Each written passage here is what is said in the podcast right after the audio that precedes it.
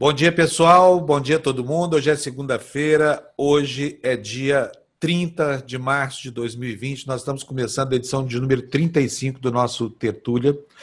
E foco total no coronavírus, né? Nós tivemos um fim de semana aí muito complicado do ponto de vista é, do comportamento da nossa autoridade máxima, o presidente Bolsonaro. E por isso nós vamos começar aqui relatando como é que foi esse fim de semana. Mas antes eu vou dar bom dia para as minhas meninas aqui Primeiro a Juliana. Ju, bom dia, tudo bem? Bom dia, tudo bem? Tudo bem. Tudo Como bem, é que foi gente? seu fim de semana? Tudo bem aí na sua casa, sem coronavírus, sem nada disso? Sem coronavírus. Muito bom. E você, Cíntia, como é que tá aí nos Estados Unidos? Está tudo bem com você? Tá tudo bem com a gente aqui. Ontem tivemos um alarme de incêndio, todo mundo teve que descer. Eu moro no 14 andar. Lá fomos nós, 14 andares, prédio abaixo mas não era nada não, alguém estava cozinhando, soltou muita fumaça só. Você sabe, eu acho que os alarmes de incêndio nos Estados Unidos são meio esquizofrênicos, viu? Porque toda vez que eu estou aí acontece uma coisa parecida, sabe? É acho verdade. Que... É. Eles pecam é? pelo exagero, mas sei lá. É, e, e, com relação ao coronavírus, eles estão pecando pelo exagero, porque o Trump é da linha do Bolsonaro, né, Cintia? É, é cético, é, ele... negacionista, mas não está fazendo bobagem, não, hein? Ele está profundamente irritado de ter que ter ido à televisão ontem e dito que agora aquela reabertura do país que ele tinha prometido para Páscoa, para o dia, dia 12, né, domingo de Páscoa, vai ficar para o dia 30. Então, até final de, de abril, dia 30 de abril, todo mundo tem que ficar em casa bonitinho. Mas ele não está muito satisfeito com isso, não. A comunicação dele não é muito eficiente. Ele fala ele fala assim, ah, mas pode ser final de abril, mas pode ser junho, é uma coisa um pouco uh, pouco precisa, sabe? Mas o Trump não foi a Georgetown, aí é, reunir gente não, né? Não, não foi não. Ele tá quieto, hein? Ele tá, os pronunciamentos dele vêm de dentro da Casa Branca. Ele, que eu saiba, ele não tá saindo por aí não. É, porque esse é truculento, burro, é, aliás, truculento e reacionário, mas burro ele não é, né? Ele não ia apostar as fichas dele, a reputação dele, numa hipótese furada como essa aqui que vem defendendo o Bolsonaro de isolamento vertical, de, de, de cloroquina.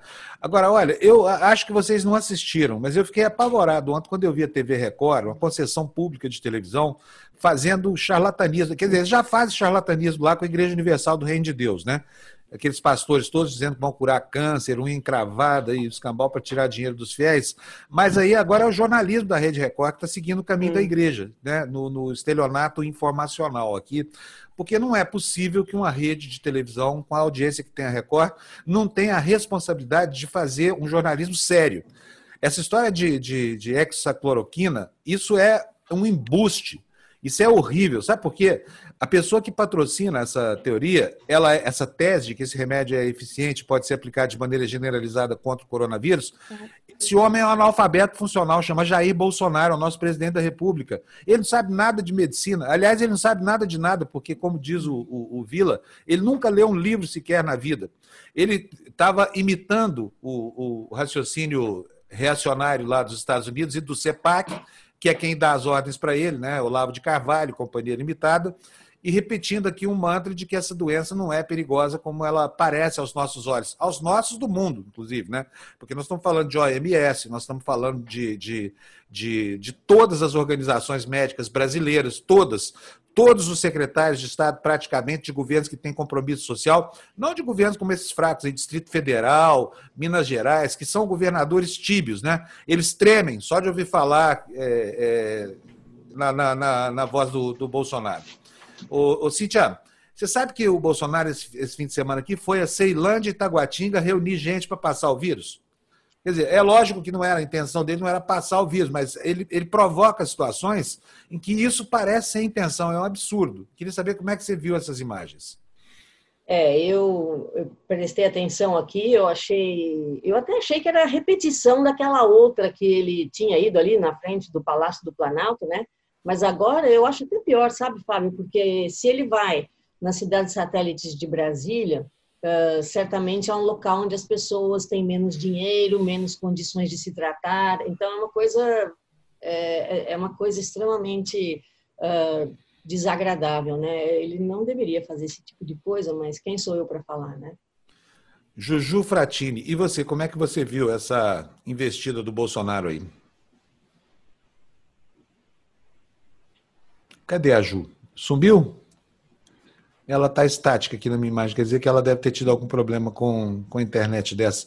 Dela. Ô, Gra, vou pedir para você botar no ponto para a gente as imagens do Bolsonaro e as sonoras. Eu quero primeiro a imagem dele lá naquela, naquela feira. Ah, é... voltou. A voltou? Tá aí. Foi só um soquinho dela. Ela... Não, Ju, a internet está horrível. Voltou agora? Agora Sim, voltou, voltou, agora voltou. Voltou, voltou. Então vamos lá, Ju. O que, que você achou do Bolsonaro e dos seus passeios aí do fim de semana? Ele co continua coerente com as posturas dele. Então, uma coisa que a gente não pode negar que o Bolsonaro tem coerência. Do começo ao fim, ele se posiciona da mesma maneira, descrente, falando contra a ciência, dizendo que é uma gripezinha. Então, não, não tem nada surpreendente. O que é surpreendente, que eu achei muito bacana, foi a postura do Twitter em tirar mensagens dele do ar. Vocês viram isso? Sim, é um fato muito significativo, né? Você tem uma, uma empresa de comunicação que é o Twitter, de repente tendo que retirar do ar, fazer um exercício privado de censura sobre um chefe de Estado. É uma coisa que nunca tinha acontecido antes, a não ser com o Nicolás Maduro. Sabiam disso? O Twitter nunca calou a boca de nenhum outro uhum. chefe de Estado, como fez com o Bolsonaro. Mas na semana passada já tinha tirado do ar posts do Flávio, é, do Carlos e, e, do Eduardo Bolsonaro. Né? Por quê? Porque eram vídeos falsos. Teve um vídeo aqui do doutor é, Drauzio Varela, que eles disseminaram pela rede, era uma fala dele que dizia respeito ao estágio muito anterior da doença. Eles colocaram como se o Drauzio Varela estivesse considerando agora que não há nenhum risco o que é um absurdo. Aliás, o Drauzio Varela é sempre vítima dessa conspiração chamada família Bolsonaro, hein? É uma coisa inacreditável, né? Agora, uh, Cíntia, como é que é esse jogo aí? Porque aí nos Estados Unidos o Trump também joga pesado. Aliás, o, o Trump é, é, a matriz do Bolsonaro em quase tudo, né? Como é que funciona isso? E, também o Trump acusa a imprensa de fake news, a imprensa diz que ele faz fake news pelas redes sociais. E aí, o Twitter não cala a boca dele também, não? É, não cala não, né? Não cala mesmo. Mas, uh, aliás, uma das notícias que eu tinha separado para hoje aqui fala um pouco disso, né? Como o Trump, quer ver, ó, ele tem 75 milhões de seguidores no Twitter, o Trump. Uh, e tem 28 milhões no Facebook. Ele ganha a batalha pela internet aqui nos Estados Unidos com muita facilidade de qualquer oponente dele uh, no campo democrata. Então, você tem uma ideia, uhum. o Biden tem só 4 milhões de seguidores no Twitter, o Trump tem 75 milhões. Então, eu estava lendo aqui hoje de manhã no New York Times uma matéria exatamente sobre isso e como vai ser assim muito complicado para o Partido Democrata ganhar as eleições esse ano, porque o Trump uhum. e o Partido Republicano dominam as redes sociais e como não vai ter campanha nas ruas, é, uhum. a coisa vai ficar bem complicada, viu?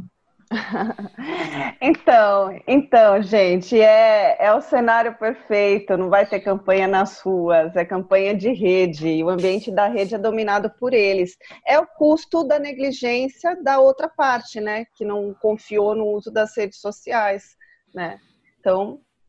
Ô, ô Ju, mas sabe de uma coisa? Eu já vi você falar esse, essa eu acho que, que, em parte, você tem razão, em parte, não. Pelo seguinte, me parece, e eu acho que isso é uma coisa que vai ter que ser estudada mais para frente, que existe é. uma relação entre atuação nas redes sociais, volume de posts, essa coisa toda, e o uhum. poder. Não, não, uhum. não porque, porque é, é óbvio que o poder coloca o protagonista, o poderoso, em evidência.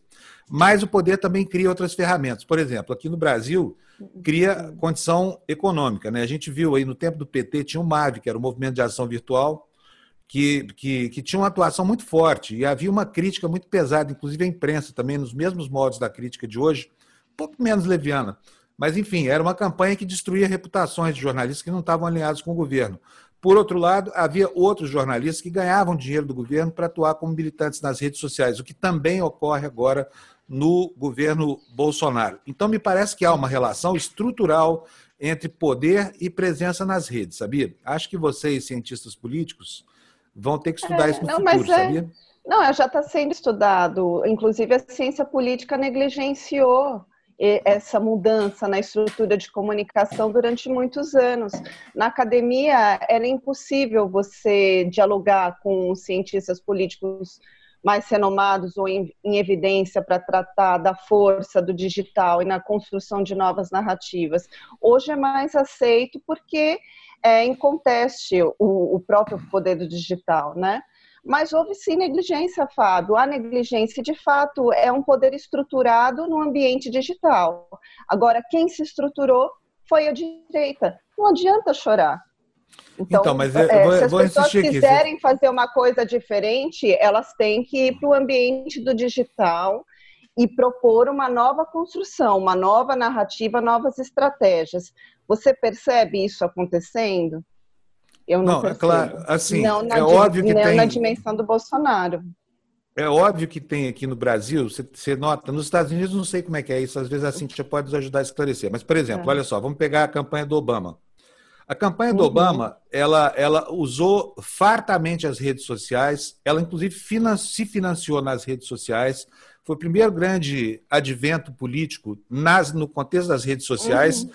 e depois o Mitt Romney, é, apoiado pela Cambridge Analytics, criou uma cultura de utilização, de, de, apropriação, digamos assim, da seara comunicacional das redes sociais pela esfera da política. Essa mesma estrutura depois assessorou Trump e assessorou também o Brexit, né?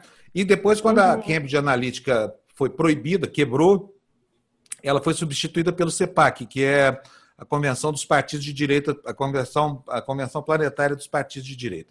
Então, assim, me parece assim, que, com certeza, assim como com Obama, é, a presença da esquerda americana nas redes era muito maior do que a presença dos, dos, dos digamos assim, dos republicanos né, e da, dos eleitores mais à direita, hoje você tem Trump no poder e a esquerda alojada num cantinho da rede. Aqui no Brasil também, no tempo do PT, tinha uma grande presença da esquerda nas redes sociais uhum. e agora você tem uma direita massacrante. É óbvio que tem uma diferença de qualidade aí, porque a esquerda era jogava menos sujo do que a direita joga hoje. Né? Será? Não Hoje... é o que os autores, não é, não é o que, sinceramente, os especialistas em comunicação dizem. Não, mas Inclusive, os especialistas participaram estão... da campanha. Não, eles participaram Não, deixa eu te falar. Eu estou falando, não estou falando da campanha, estou falando de hoje. Uhum. Hoje é o uso massivo uhum. de fake news.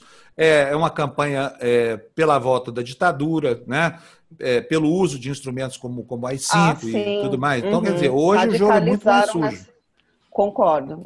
Porque a direita concordo. não tem limite. A direita não tem uhum. limite ético, não tem. Pelo menos essa direita. Estou falando da direita inteira, não, tá? Estou falando dessa uhum. direita aí. Carluxo, Eduardo Bolsonaro, Jair Bolsonaro, Flávio Bolsonaro. Essa gente não tem compromisso nenhum com a verdade. A estratégia deles é justamente de transformar em realidade aquilo que é a visão de mundo deles, né? A estratégia do Goebbels lá, uma mentira repetida muitas vezes acaba se tornando uma verdade. Então, eu acho que a, a, estratégia não é, não é velha, né, hum. né, Cíntia? É, não é nova, né? Ah, aqui, é, não é nova. O que aconteceu aqui foi o seguinte: de fato, o Obama tinha uma, uma presença digital importante, mas uh, durante o governo dele, ainda hum. agora não me lembro se foi em 2012, uh, ah, eu até eu li uma coisa sobre isso hoje ainda.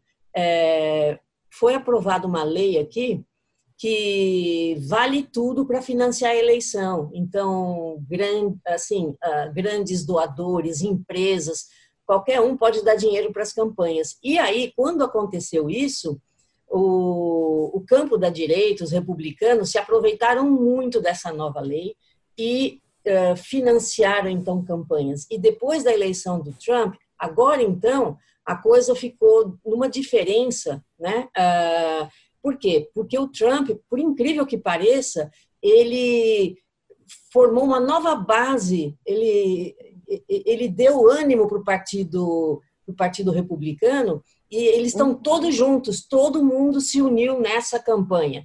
No, no, no, lado dos democratas não é bem assim, né? Tem uma divisão grande entre o pessoal que prefere o Sanders e o pessoal que prefere o Biden, porque o Biden tem mais chance de ganhar do Trump. É tipo, tipo Ciro Haddad, né? O Isso, é, é. Em vez de se unirem, é, é, em vez de se unirem e falar vamos, vamos, vamos chegar aqui num ponto comum, fica um falando mal do uhum. outro, fazendo campanha contra o outro. Então, aí, quando chegar na campanha de verdade, o... lembra, acho que faz umas duas semanas ou três até que a gente falou disso.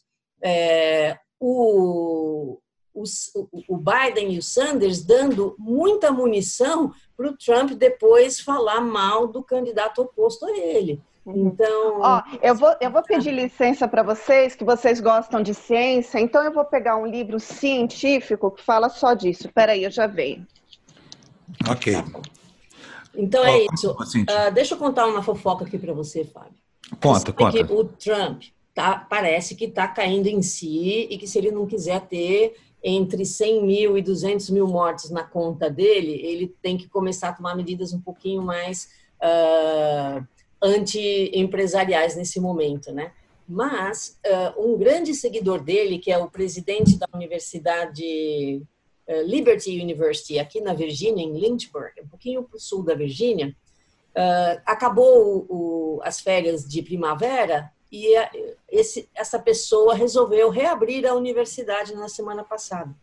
Ou seja, ele reabriu a universidade, uma, uma, uma, quantidade pequena ainda, mas já uh, interessante de, de alunos começaram a ficar doentes, né? 12, 12 alunos da universidade ficaram uh, pegaram coronavírus ali e agora a situação ali está feia. 800 estudantes voltaram para casa, é, alguns ainda estão lá e os que estão lá têm que ficar em quarentena, enfim. É, Mas ele parou as aulas de novo? Foi obrigado a parar? Olha, agora, quer dizer, muitos a, a, alunos simplesmente saíram, foram embora para suas casas, para as casas das famílias. Como você sabe, aqui os alunos vivem nas universidades, né? Eles têm um quarto lá e tal. Muitos simplesmente abandonaram a coisa e foram embora para casa. Mas, por enquanto, ainda não, não se sabe como isso vai ficar. Mas veja só o nível hard de uh, irresponsabilidade só porque ele é alinhado politicamente com o Trump. Ele achou que ia ser uma grande coisa reabrir a universidade dele, uma universidade particular. Portanto, o governador da Virgínia não pode dizer nada, né? Uh, mas é uma coisa incrível. Eu nem sei como pôde acontecer isso, porque na, no primeiro e segundo graus aqui, uh, no ensino fundamental e médio, o, o, governador do estado mandou fechar todas as escolas, inclusive as particulares. Eu não sei por que para as universidades isso não valeu, né? Olha aqui, tem duas participações aqui de, dos nossos queridos cybernautas aqui. Uma é, discordando aqui da Juju, diz o seguinte: Francisco Fernandes da Silva diz: desculpe discordar, mas Bolsonaro tem coerência até o momento que pode sustentar uma mentira. É verdade, não deixa de ser uma espécie de coerência, né, Ju? Embora seja é. uma coerência malévola, né? É, ele mente. Então, eu posso, depois que você terminar de ler, eu posso falar do, do livro aqui? Claro que pode, claro que pode. Eu só vou dizer o seguinte: Bolsonaro tá. não somente, ele mente muito ele, segundo o, as agências de fact-checking aí, que é, que é a Fact Track, né? que, é, que são as empresas que ficam checando a veracidade das coisas na internet, Bolsonaro já mentiu 743 vezes em 450 dias de governo. É mais de uma mentira por dia. E olha, tem muitos dias em que ele fica calado, tá de férias, essa coisa toda. Quer dizer, ele mente mais de duas vezes por dia. É uma coisa impressionante. Nos últimos dias anda mentindo o tempo inteiro. Agora, fala, Ju, o que, que você quer? Eu queria mostrar, que, eu sei que é meio petulante isso, mas eu vou mostrar que esse aqui é o livro que eu organizei. Ah, eu conheço esse livro, ano. é ótimo o livro. E tem, acho que uns 13 especialistas aqui, então, que participaram de diversas campanhas, né? E participam há muitos anos, profissionais muito sérios, sérios que fizeram campanhas para o MDB, PSL, PT, Rede, PSDB e outros, né? PSB e todos são unânimes na posição de que os progressistas e a esquerda perdeu absoluto protagonismo no ambiente do digital dos últimos anos. E de que eles não são diferentes da, da, dessa direita. Né? A direita realmente joga mais forte, mas em relação ao assassinato de reputações, como você mesmo disse, a esquerda e progressistas são iguais, Fábio. Eles só perderam o ambiente da rede por negligência. É, vamos colocar à direita as coisas. É, a extrema direita e a é. extrema esquerda, né? Porque a não, direita. Não, não é extrema, não é, não é extrema, não, é, não são necessariamente a extrema. Quem assassina reputações é a extrema. Nós temos aqui claramente um dos especialistas dizendo que o PT fez com a reputação da Marina Silva. E a gente pode é, pensar em relação ao Lula também. Agora, não, mas, mas são hoje... todos, não dá para passar o pano, não. Eu não passo pano para político, não passo pano para perspectiva ideológica. Agora, o que a gente tem que ter claro é: um foi mais habilidoso no uso do digital, o outro foi negligente e continua sendo negligente. Agora, realmente, o espaço está tão tomado por tanta mentira, por tanta fake news, que fica difícil criar um ambiente diferente ali. Agora é, é difícil, é, mas né? eu, eu não concordo então... com você é, que, é, que é a ah. mesma coisa. Eu acho que a direita é absolutamente então, tá inescrupulosa. Tá a direita a é, joga Fábio. sujo. não, mas não, a esquerda nunca Já, pediu ah, a volta do AI-5, não tem, não, não tem essa nunca história. pediu. Não, mas nunca não pediu o fechamento do Congresso. Nunca, nunca a esquerda nunca espalhou, nunca espalhou coronavírus entre a população. Ah. Então, quer dizer, o jogo tá, é não, muito tudo diferente. Bem, mas nunca, nunca assassinou reputações. Não, assassinou é reputações. Eu assassinou reputações, claro que assassinou. Eu estou falando que o jogo da direita, dessa extrema direita aí é absolutamente nojento, né? É algo assim, impossível. No tempo do, do Lula ah. tinha assassinato de reputações, mas não tinha fake news desse jeito. Não tinha. Sabe, assim, era, era muito diferente. Você vê que algumas das empresas que uhum. nasceram no... E eu não estou defendendo Lula, não, hein? Porque eu acho o seguinte, ele errou muito. Uhum. Ele disse, por exemplo, falou uma bobagem lá, devia se arrepender uhum. Até hoje não se arrependeu, não sei por quê. Que é aquela história de criar conselhos para fazer análise de conteúdo da, da, mídia. Uma decisão da COFECON, que foi uma conferência chamada pelo, pelo Franklin Martin. Então, aquilo sim, eu uhum. critiquei demais isso na época. Né? Agora, não vejo nenhuma semelhança entre o jogo da esquerda e o da direita. O da direita é feito com ferramentas que são assim proscritas do campo da ética. Né? Você pedir o fim das instituições, o fechamento do Supremo, o fim do Congresso, a volta do AI-5, sair por aí disseminando informação falsa que pode comprometer a saúde pública, né? Isso a esquerda não fez. Uhum. Concorda? Não, concordo. Não, não fez. Concordo. Então tem uma diferença concordo. fundamental aí, gritante. Essa direita, essa extrema direita, porque ser de direita não significa ser tosco. Tem muita gente que é de direita e é inteligente, e é, e é polida, e é lustrada. Agora, tem muita gente aí que é tosca e está mandando no Brasil, né? Pode ver, hoje eu li uma, uma informação aqui, o, o Globo de hoje entrevista o autor de Como as Democracias Morrem, né? E ele, ele é, é um crítico quanto mais uhum. da, da, atuação do Bolsonaro, entendeu? Tá aí. É, é, daqui a pouco, aliás, eu vou pegar esse livro aqui, porque eu gostaria muito de ler algumas passagens com vocês aqui. É, é muito impressionante o, o, caminhar desses grupos de extrema-direita pelo poder ao redor do mundo, onde eles estão com espaço cada dia menor, aliás. Mas houve, no, no, no começo aí da, da década, né? Houve um, um, um, assim, uma ascensão, quer dizer, nos últimos quatro, cinco anos, houve uma ascensão muito grande desse pensamento radical de direito, que é um pensamento religioso, é o pensamento do califado, né, da, da, da intolerância, de tudo isso que a gente está vendo voltar aí. Então, eu acho, viu, Juju, que é muito diferente uma coisa da outra. Mas, Embora o outro é, também é, tenha atos condenáveis.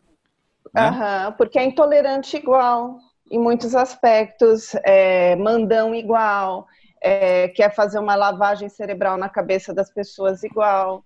Então, as pessoas têm que aprender a dar liberdade de pensamento, a liberdade de posição, por os dois é. lados nesse sentido. Olha, tem aqui, é, Cintia, uma pergunta para você também. A Sim. Ana Maria Balardim diz, pergunta assim, Cíntia, como é que estão as campanhas para a eleição dos Estados Unidos? Está tudo parado ou continua andando? Tudo parado, é, não tem mais nem, nenhum contato físico com ninguém, né? E, e, de fato sumiram. A única coisa que hum. oficial que vem na televisão, aliás, era uma coisa que eu ia contar para vocês hoje. Uh, olha aqui, tá vendo aqui, né?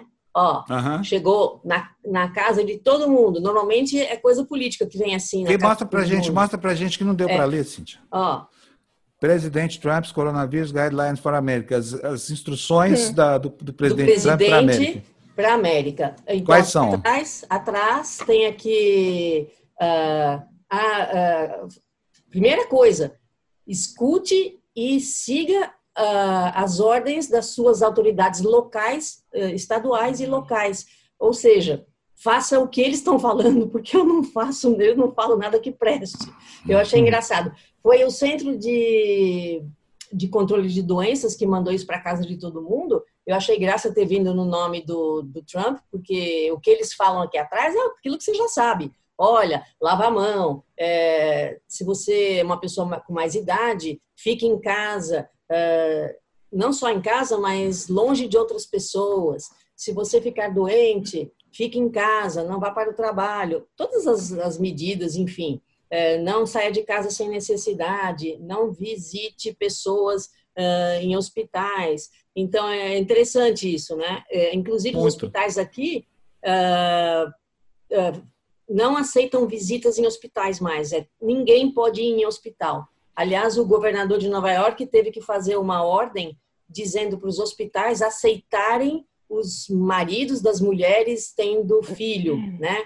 Que eles não podem uh, negar que o pai então esteja ali com a, com a mulher na hora de, do parto. Mas de resto, ninguém entra em hospital. Está proibido. Qualquer pessoa não pode entrar em hospital. Uh, isso, então, é uma, isso é uma norma federal, vale para o hospital público e para o hospital privado também. É, é uma norma federal, uh, tá, está valendo para todos os, os, hospitais, mas tem algumas exceções é, pessoas que estão já estavam uh, no fim da vida e sabe são são lugares em hospitais onde se faz uma uh, só o, o, cuidado paliativo, né? Cuidados paliativos. Então esses aí estão aceitando porque esses pacientes estão morrendo mesmo e não são de coronavírus, são de outras coisas. Então, uhum. essas, esses aí a família pode ir, e no caso de crianças, a mãe ou o pai podem estar junto. De resto, ninguém visita ninguém em hospital. Inclusive, os pacientes de coronavírus estão morrendo mesmo sozinhos. Os hospitais não deixam ninguém entrar. É a e mesma deu coisa superlotação? Não, deu isso não. Superlotação em Nova York? Sim, não, não. Isso... Superlotar. Ah, sim, em Nova York, sim. O que eu li ah. hoje de manhã é que Seattle, por exemplo, lá no estado de Washington, uh, publicou que as restrições lá estão funcionando. Eles conseguiram testar bastante gente desde o começo Uh, tiveram medidas boas desde o começo, restringindo uh, aglomerações, e os hospitais lá estão dando conta, coisa que em Nova York está desesperador o negócio. É, chegou lá o navio da, da Marinha, que ia chegar só no meio de, uhum. de abril, mas resolveram mandar mais rápido, então já chegou é, com mil leitos lá. É, mas a situação em Nova York está calamitosa, uhum. assim, né? Tá bem difícil a história lá. Então, vamos ver. É, é, eu não sei como é que Nova York vai sair dessa, viu? Tá, o negócio lá tá, tá, bem, tá bem difícil. E a boa notícia ali é que o hospital de Mount Sinai está começando já a fazer aquela, aquela, aquela terapia com plasma de, de, de doentes que já se recuperaram do coronavírus, né? Eh, tiveram a permissão da, da FDA na terça-feira passada, estão se preparando para fazer isso, mas demora um pouquinho ainda para uh, implementar isso. Então, de quatro a oito semanas tem que esperar a recuperação da pessoa para depois poder usar o plasma, então é um processo um pouco demorado. Mas é uma esperança aí.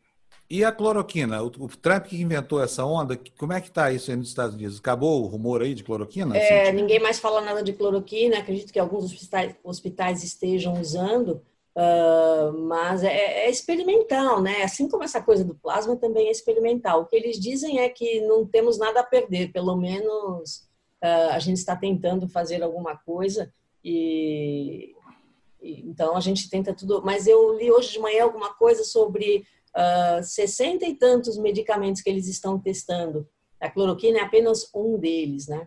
Então, uhum. vão é, usando. É, é. Mas é, então quer dizer, o Bolsonaro precisa atualizar as informações, parece que ele não anda lendo jornais americanos, viu? Pois é, Porque ele, tá ele não está sabendo. Que... indo lá na, cidade satélites uh, é.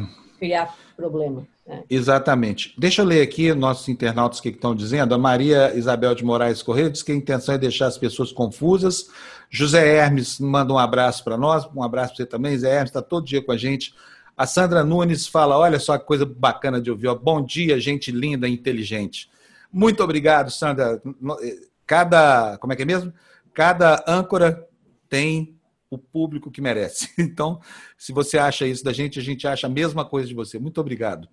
Ana Maria Balardim fala assim: vamos a mais uma semana em casa e bem comportados, hein? Uh, o Jonatas Félix da Silva. Bom dia, Fábio. Até quando vamos ter que aguentar esse presidente aí nos envergonhando e cuspindo na nossa Constituição a cada minuto? Eles um adjetivo aqui que eu não li, tá bom, Jonatas? Você há de entender aqui, né? Que a questão dos processos é, é complicada. Mas, enfim, concordo com você, tá? E olha, eu não sei até quando nós vamos aguentar. Eu acho que não vai durar mais três anos, hein? Tem impressão. Uh, que mais, que mais aqui? A, a Suzana nos dá bom dia. A Ivete F. Ponto, diz: Infelizmente, o Brasil mergulhou em uma noite sem fim desde o início do golpe contra a presidente Dilma Rousseff honesta. É, avisou que não ia ficar pedra sobre pedra. Dilma Rousseff avisou que não ia ficar pedra sobre pedra. Bom dia, José Silva. Bom dia, Francisco Fernandes, que diz que Bolsonaro não tem coerência. Gabriel Ierize nos dá bom dia também. Romilson Félix dos Santos disse o seguinte: olha, Bolsonaro 38, de Caicó, Rio Grande do Norte, bolsonarista. Que bom ter bolsonaristas aqui entre nós. Assim vocês vão se atualizando também, né? Fátima Cruz, temos que considerar não apenas os seguidores reais. No caso brasileiro, tem o exército de robôs também, diz ela aqui com relação à, à internet. É, José Silva diz: não recebi no meu celular nenhuma propaganda política dos partidos de esquerda. Já os de direita, todo dia. A gente também tem que ver o seguinte: mudou o paradigma da comunicação, né? Uhum. Antigamente não tinha, quer dizer, só no finalzinho do governo Lula tinha essa história de, de tantas redes sociais com tanta facilidade de acesso. E aumentou também muito o número de pessoas conectadas, o que dá uma outra dimensão para as redes sociais, né? Doutor Robson. O, Ed, o, Eduardo Moreira já entrou, tá? Só para você. Ah, o Eduardo saber. Moreira está aí. Bom dia, Eduardo tá, tá. Moreira. Bom dia, Cadê? turma. Como é que Tudo tá? bom, Eduardo? Que Como é que passou bacana. seu fim de semana? Saudade de vocês, pô. Saudade nossa tá de você também. aqui. tá, tá certo. O, o Eduardo, estava é estudando, é estava vendo. Foi aqui, enfim, tendo que aturar essas maluquices de Bolsonaro e tentando entender um pouco, porque eu, eu acho que isso tudo é meio que estratégico, né? O Bolsonaro, uhum. ele é uma ferramenta de um grupo que tem por trás dele que desenha essas ações. E mesmo que as ações, é, por vezes, deem errado, eu não acredito nunca que elas são assim a esmo, que elas não têm por trás algum tipo de intenção, né? Então... O que, que você acha que ele está então querendo agora, Eduardo? Porque olha só, o Trump, que é o crush dele, já voltou atrás, o, o já, já botou os Estados Unidos em quarentena de novo. É, quer dizer, acabou o discurso da cloroquina e o Bolsonaro continua batendo. Agora fica até difícil para ele voltar é. atrás, né? Não tem como. Né? Eu vi, vi até vocês falando da cloroquina, tem até o, o Bolsonaro falou, né, que a França, para a gente ver como é, o, o que, é um fake news. Né? Ele falou que a França já fez um estudo e que é, tratou 80 pessoas e que 78 se curaram, uma morreu e a outra ainda está na UTI, e, na UTI etc. E o que existe de notícia declarada oficialmente há duas horas atrás pelo governo francês foi que os estudos que estão sendo feitos com vários medicamentos vão ter os seus testes consolidados e resultados feitos com mais de 3 mil pacientes em toda a Europa no final dessa semana. E os medicamentos que foram testados foram a cloroquina, o interferon, o remdesivir, que é utilizado para o ebola, e o lopinavir, que é utilizado para o HIV. Então, essa é a notícia verdadeira. Olha a diferença entre a notícia verdadeira e a notícia que ele passa em rede nacional, né?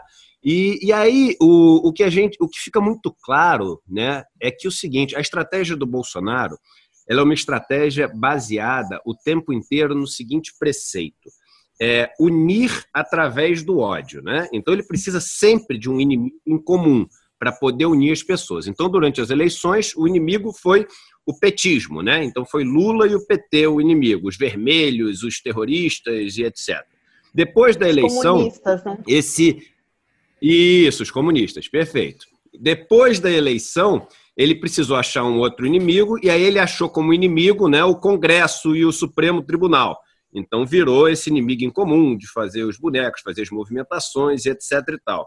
Agora, o um novo inimigo em comum que ele arranjou foi essa história do, do confinamento, da quarentena. O que ele só não diz para as pessoas é que a raiva que as pessoas estão, e ele tem realmente essa essa habilidade, né? Eu acho que cada chave encaixa com uma fechadura no mundo, né?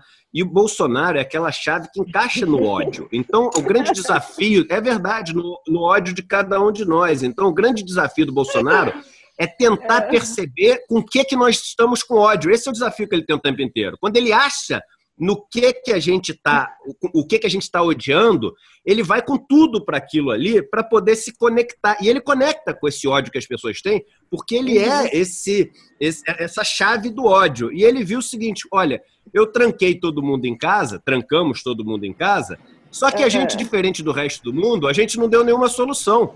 A gente não anunciou nenhum pacote. O mundo inteiro fez isso. A Índia fez em 36 horas, vários países fizeram em 24 horas, outros fizeram antes de trancar as pessoas em casa. O único país do mundo que não fez isso em 10 dias foi o Brasil. E as pessoas começaram a ficar com ódio do confinamento, porque as pessoas precisam é, enfim, sobreviver. As pessoas não têm dinheiro, como nós que estamos aqui participando, a gente tem alguma poupança, a gente tem alguma coisa para vender, tem um carro para vender, tem um tio para pedir ajuda, a maior parte do Brasil não tem isso. E aí, o que, ele fez? Eu vou conectar com o ódio dessas pessoas. Então, a, o objetivo dele agora é conectar com esse ódio que as pessoas estão desse confinamento por medo, por insegurança absolutamente legítima e tentar uni-las em torno. E aí ele não precisa unir todo mundo, Fábio ele precisa dessa base dele constante de 30% para poder ir, ir, mantendo o jogo rolando, né? Eu tive uma Mas conversa será que boa tem 30%? Du, olha só essa, esse negócio que eu estou botando na tela aí. Isso é uma matéria do jornal O Globo de hoje, dizendo o seguinte: Guedes propõe manter regras do Fundeb para beneficiar a saúde. É, o ministro está propondo aí usar o dinheiro da educação para transferir isso para a saúde. Tem uma proposta do Fundeb que, que termina esse ano, né, de renovação do Fundeb, que prevê a duplicação do, dos recursos que o governo tem que investir na educação de base. Mas não foi só isso que ele falou. Quer ver só? Vou mostrar mais uma coisinha aqui para vocês. O Guedes está dizendo que, como cidadão, ele quer ficar em casa. Então, quer dizer, está contrariando também o chefe aí, né, o, o, o Eduardo? É, o, o, o, Guedes, para mim, é, protagonizou o maior espetáculo é, do terror nesse final de semana, para mim. O Guedes, uma das atitudes mais desumanas, cruéis, é, grotescas de toda essa crise. O Brasil inteiro desesperado para saber como vai sobreviver ao que está acontecendo. E Guedes, me part... depois de sumido, me participa de uma reunião da XP é com investidores de casa é, é inacreditável que a reunião dele não seja com os sindicatos, com os pequenos agricultores, com líderes é, das comunidades da periferia, com o, as entidades que representam os trabalhadores, com nada. É inacreditável que depois de uma crise onde desde o primeiro dia existem dezenas de bilhões de reais para o mercado financeiro, Guedes faça a primeira aparição dessa deles é, com uma reunião depois de um longo tempo com os investidores da XP. Isso, para mim, é imperdoável. É, eu não gosto de usar essa palavra, mas isso para mim é imperdoável, entendeu? Olha só, deixa eu te mostrar aqui então a, o que, que, é que ele está, o que, que ele está dizendo, o que, que estão dizendo os jornais de hoje. Olha aí, ó, como cidadão quero ficar em casa e manter o isolamento, afirma Guedes. O ministro da Economia, Paulo Guedes, afirmou não haver dados nem na sua pasta, nem no Ministério da Saúde para sustentar que já chegou o momento de relaxar as medidas de restrições às circulações para combater o coronavírus no país. Segundo Guedes, é possível manter a quarentena por um tempo se algumas atividades básicas de abastecimento de alimentos e produtos médicos estiverem funcionando. Quer dizer. Deixa, deixa eu só fazer um comentário aqui, Fábio. Pode, que é dessa pode, não, pode tira, não, tira, não tira ela da, da, da tela, não, só para mostrar já. uma coisa para as pessoas. Porque Volta é interessantíssimo, já. é interessantíssimo como é a, é a tortura né, psicológica, como é a chantagem que os economistas fazem com a, a população. Né? Então, por exemplo, economia suporta quarentena em até três meses. Que economia é essa? O que, que acontece? É três meses ela vive, depois de três meses a economia morre? O que, que é, é um ser? A economia que morre daqui a três meses? As pessoas usam a mesma coisa, tipo assim: se não aprovarmos a reforma da Previdência, economia quebra. Né? E a gente começa a imaginar a economia sendo meio que um ser vivente que está andando na rua, Pô, que, diz o que, que é, suporta até três meses. O que, que acontece daqui a três meses? o, o, Brasil para, e se for dois meses e meio não para, o que, que ele quer dizer com isso? Não tem o que ele quer dizer com isso. É uma, é uma tem, chantagem. Sabe o que ele quer dizer? É a chantagem, é isso que ele quer fazer, é a chantagem. É uma chantagem barata, é, e assim, uhum. e brincando com que as pessoas é, têm de medo. Por isso que eu digo, é covardia, não tem outra palavra. Isso é uma covardia tão grande, é tão feio fazer isso, entendeu? Olha, eu quero só acentuar, eu que não entendo nada de economia, mas eu entendo alguma coisa de, de, de, política. Então, eu vi, desde o governo Temer, desde o começo do governo Temer, a reiteração de uma mentira. A mentira é sempre a mesma. Olha, você faz o que eu falo, que eu te devolvo aqui um período de prosperidade. Parece o Malaquias 3.10 da Bíblia. Sabe, assim, tudo que foi feito, pejotização da economia, é, o, o, rompimento da, da, do rigor da CLT, a, o teto de gastos, teto a reforma previdenciária, é, tudo isso foi feito em nome de uma mentira deslavada que você não viu e nem vai ver comprovado, porque é impossível, sabe? Sempre disseram, olha, nós vamos devolver os empregos e o país vai voltar a crescer. Não voltou a crescer com o teto de gastos, não voltou a crescer com a pejotização, não voltou a crescer com a reforma trabalhista, não voltou a crescer com a reforma da Previdência e não vai crescer com nenhuma reforma, porque o papel das reformas não é esse. O papel das reformas estruturais é outro, não é, Eduardo? É, mas a economia não morreu, hein? Que bom, hein? A economia está é, viva só. Conseguiram, é. é. E tá nem vendo? vai morrer, né? Não morreu. Quero... Tem uma pergunta para o Eduardo. Tem uma pergunta para o Eduardo aqui no, no, no live Olá, chat que achei interessante. Bom dia, Eduardo, tudo bem? Olha, a pessoa, tudo Jonatas ótimo. Félix da Silva uh, perguntou assim: se o dinheiro não some, ele apenas muda de mãos, onde foi parar toda essa Isso. grana perdida nas bolsas? Ela não poderia salvar a economia se posta ao consumo após a crise? Você sabe que tem um capítulo meu, né, do, do livro Desigualdade, que eu fa... não dá tempo de fazer aqui, mas eu faço exatamente esse percurso. Eu transformo o dinheiro do mundo em pão, né, para ser uma coisa que é você ver ele sendo consumida, né, ver ele sendo produzido e ver ele trocando de mão. Então, tiro o papel da história e boto só uma coisa que tem um, um valor de verdade e aí mostra uma empresa surgindo, lançando ações na bolsa de valores, subindo muito de preço, e depois o projeto não dando certo, a empresa desmoronando e provo que a quantidade de pães da economia não muda, ela só é, troca de mão, né? O que acontece. Então, é, realmente, você não tem uma perda de dinheiro nessa história, você tem uma realocação de recursos na mão de pessoas. O que alguns estão ganhando, outros estão perdendo. E o que acontece é o seguinte: o que as pessoas é, estavam apostando é que muitos pães seriam criados, feitos lá na frente, isso que é a Bolsa de Valores, e aí eles resolveram botar muitos pães que eles têm hoje nessas apostas para poder ter direito a esses que vão ser criados lá na frente. Esses pães não vão ser criados lá na frente. Esses pães, essa, essa é a quantidade de pães a menos que a gente tem. Os que iam ser criados os que tem hoje continuam iguais. Então, o que, que essa bolsa caindo ela quer dizer? Quer dizer que nós estamos prevendo que lá na frente a quantidade de pães que a gente vai ter, usando o pão como uma alegoria aqui, para deixar claro, vai ser muito menor. E a gente vai ter que continuar sobrevivendo com uma quantidade muito menor de riqueza. Só existe duas maneiras, Cíntia, da gente fazer isso e falando para a pessoa que está participando do chat. Ou, com os poucos pães que vão ser gerados, a gente dividir de uma maneira muito melhor e equilibrada entre as pessoas.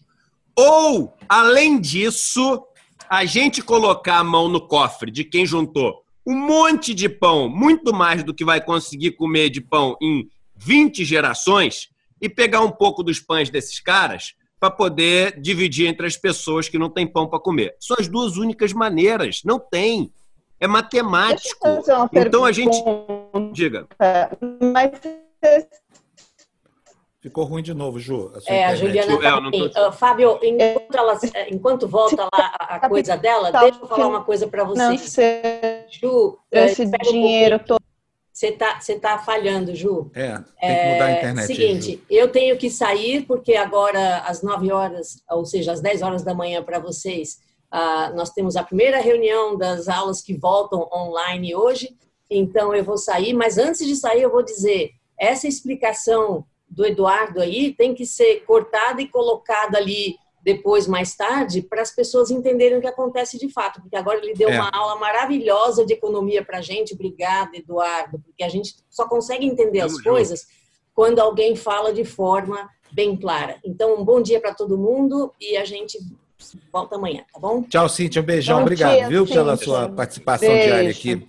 Eduardo, fantástica a sua metáfora. Eu adorei, sabia? É exatamente isso. Tem muita gente aí com pão sobrando no armário que vai mofar, porque pão que não é comido vira borra. é isso. Né? Mas é verdade. É. é. isso aí, é isso aí, Fábio. As pessoas têm que ter isso na cabeça.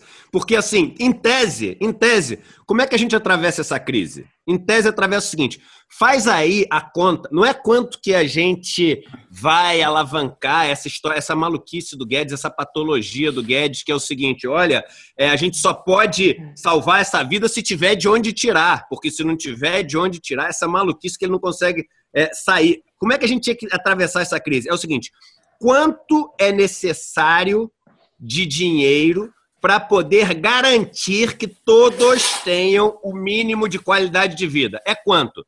É o seguinte, eu não quero saber, eu quero saber o resultado. Eu, depois eu vou resolver. Então, é um trilhão? É um trilhão e meio? São 500 bilhões? Me diz qual é o valor. Então, é o seguinte, esse é o valor que o Estado vai gastar. E o Estado tem hoje, tá? É claro que a gente não está falando que tem que gastar tudo isso, mas tem dinheiro, sem ter que emitir dívida nenhuma, tem no cofre mais de 2 trilhões e meio de reais, somando o que ele tem na conta única, mais as reservas. Não estou falando uhum. que a uhum. gente pode gastar isso tudo. Mas tem dinheiro sem emitir dívida para poder gastar. É um trilhão e meio? Então vamos fazer o seguinte: vamos gastar um trilhão e meio para salvar todas as vidas que a gente consegue salvar com essa doença. Passou a crise, a gente vai falar o seguinte: olha, agora temos que recolher esse um trilhão e meio para poder repor o nosso cofre. Aí vem a outra questão que é o seguinte: como vamos recolher esse um trilhão e meio? E aí entra uma reforma tributária, aí entra aquilo que a gente fala que é a tributação sobre renda, sobre patrimônio, sobre grandes fortunas. Aí entra a forma como você vai orientar a sua economia, do que, que tem que ser produzido. Então, por exemplo, hoje eu vou começar a falar sobre um tema. Eu ia falar na minha live, mas você é um cara tão importante, Fábio, que eu vou adiantar aqui, Opa, aqui na, obrigado, na sua live. Eduardo. A gente tem que falar, tem que falar, mais do que nunca, é urgente falar de reforma agrária agora. Nunca houve no Brasil um momento tão importante para se falar de reforma agrária como nesse momento que vai faltar comida. Não pode existir latifúndios gigantescos que devem centenas de milhões à União improdutivos, com um monte de gente nas cidades não tem emprego, faltando comida. A gente assim, é, desanuvia, né? A gente tira a, as pessoas da cidade, bota essas pessoas para gerar a economia, que elas vão ter que comprar insumo, vão ter que comprar trator, financia essas pessoas, produz coisa para as pessoas da cidade. Tem que falar sobre reforma agrária, a gente tem que falar sobre essa questão de aumentar nossa produtividade, estimular os setores que precisam ser estimulados e fazer a riqueza fluir de uma forma mais justa e equânime. Ou seja, você está descrevendo aí um plano Marshall que não tem nada de, de, plano de esquerda, nem nada disso. É um plano que cabe em qualquer país capitalista liberal do mundo, né, Eduardo? É, é, já brincou de Lego? Você tem filho que brincou de Lego? tem, é o seguinte, eu, de, deixaram cair o Lego no chão, o Lego destruiu todo. Vamos pegar ali o manual de instrução e copiar como é que monta o Lego. Teve gente que já montou, entendeu? Vamos seguir o manual de instrução, pô. É isso aí. Maravilha. Ju, faz a pergunta para o Eduardo para a gente liberar ele. Vamos ver se a gente consegue agora. Eu queria saber sobre o lastro do capital da Bolsa. É um, é um capital sem lastro ou não? Parte tem lastro, sim. Essa sua pergunta é ótima, eu tenho até um número para te dar, por acaso. É, uhum. Parte tem lastro, sim, que são os bens tangíveis, que ele chama, uhum. e parte não tem lastro, que são os bens intangíveis, tá? Sempre foi assim, ou seja, é a expectativa, é aquilo que a gente acha uhum. que vale desde expectativa do que vai ser produzido até um valor de uma marca, por exemplo. Coca-Cola. Uhum. Quanto que vale a marca da Coca-Cola? É intangível, é uma, é uma é, é, como é que se diz, uma expectativa do quanto aquilo vale, né? uma percepção. Nos Estados Unidos, hoje em dia, é, o quanto a bolsa vale, que é representado pelos bens intangíveis, é 90% da bolsa. Era antes dessa crise, agora é claro que diminuiu, tá? Que é o os recorde histórico. São o quê, Eduardo? São os derivativos? É, não, tipo não. Intangível, compra, essa coisa toda? Não, intangível é tudo que você não pode botar o códigozinho de barra. Não é a cadeira, é não é o prédio, não é isso. Intangível é, por exemplo, a marca da Coca-Cola. O que é a marca uhum. da Coca-Cola? É. Sei lá, a marca da Coca-Cola é um bem. A expectativa é, de quanto vai ser o crescimento da empresa. Entendeu? Então isso é um intangível. E o, a Bolsa Americana, antes dessa crise, a ela estava no recorde histórico. Reputação. Isso, a reputação bem intangível, perfeito. Então, é, ela estava no recorde histórico de quantos bens intangíveis representavam em relação ao valor da Bolsa, em torno de 89%. Ou seja, é, as, as, pessoas vivem de. Capitalismo é uma expectativa, né? Eu compro a ação Isso. da marca da Coca-Cola porque eu acho que lá na frente ela vai me dar algum dinheiro. Isso, Crença exatamente. pura, né? Exatamente. Bom, Eduardo, olha, hoje você deu uma aula aqui pra gente, meu. Muito obrigado, viu? Sai da Tamo sua junto, aula mais, mais inteligente. É bom aqui na junto, democracia também é cultura. Um abração para você, Eduardo. Um abraço para todos vocês, Juliana, Tchau, Andréia, Fábio. E olha, tá tem Fura Bolha na quinta-feira. Se a gente não falar com o Eduardo antes, quinta-feira ele vai estar aqui meio-dia no Fura Bolha. É quinta né? ou quarta? É quinta-feira. Quinta-feira, fechado. Quinta. Tá Valeu. Tchau, Eduardo. Um abração para você. Tchau, tchau. Você entendeu, Ju? É, na verdade é o seguinte, é a mesma coisa no mundo da gente, no mundo real, entendeu? Quer dizer, a perspectiva econômica é isso. O governo não pode é, alimentar um sistema que se nutre da vida humana para sobreviver a, a, a, economia é uma ficção jurídica e ela pode esperar.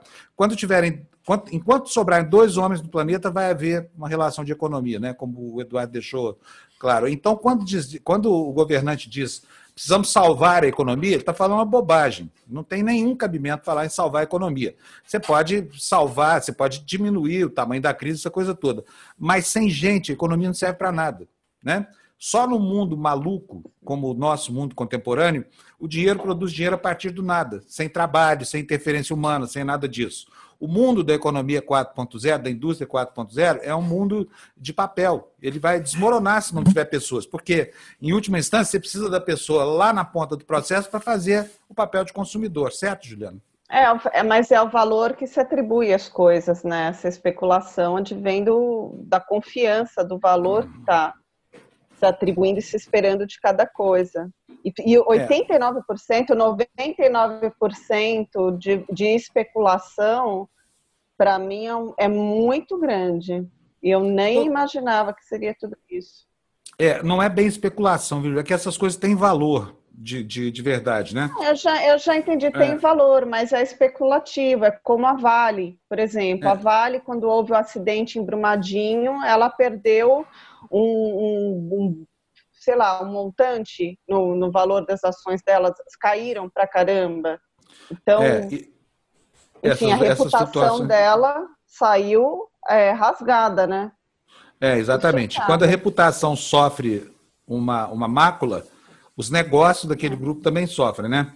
Agora, essa história de que ah, o Brasil não aguenta, amanhã já vai acabar e tudo mais, eu vou, eu vou é, selecionar para você aqui Olha, duas notícias estão nos jornais de hoje. Aliás, eu estou achando só uma aqui. Espera aí que eu já vou dividir a tela aqui com, com vocês. Vocês vão ver aqui qual é a notícia. Olha só. É notícia do jornal Estado de São Paulo. Está aí na tela com vocês. Metade das grandes empresas tem caixa para suportar até três meses sem receita. E a notícia diz que metade das empresas de capital aberto tem recurso para aguentar até três meses sem faturar. Ou seja, Coca-Cola parou hoje, não vendeu nada. Ela fica três meses aguentando as pontas aí. Está vendendo Coca-Cola. As pessoas têm casa, mas estão tomando. Com o dinheiro disponível em caixa, diz a notícia, conta corrente e aplicações financeiras, elas conseguiriam pagar fornecedores, folha de salário e outras despesas operacionais do período, segundo o um levantamento feito pelo Centro de Estudos de Mercado de Capitais da FIPI e também Economática, com 245 companhias. Agora, o jornal também é, é, fez uma outra matéria, que não está aqui, é, dizendo que é, para as empresas pequenas, mais de metade delas quebrariam antes do primeiro mês, quer dizer, já, já devem estar enfrentando uma situação de dificuldade aí. É, é difícil, a gente entende.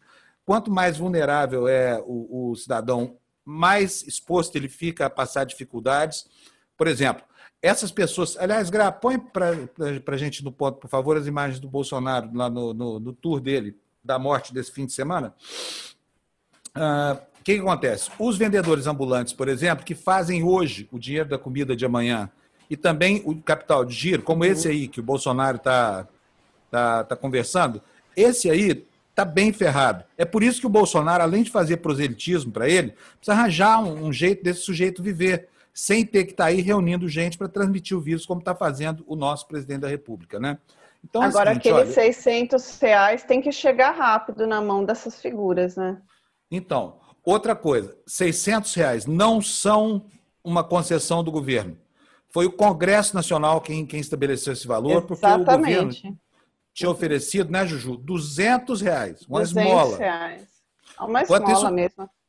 É, o Trump está dando lá nos Estados Unidos 1.500 dólares para cada cidadão americano.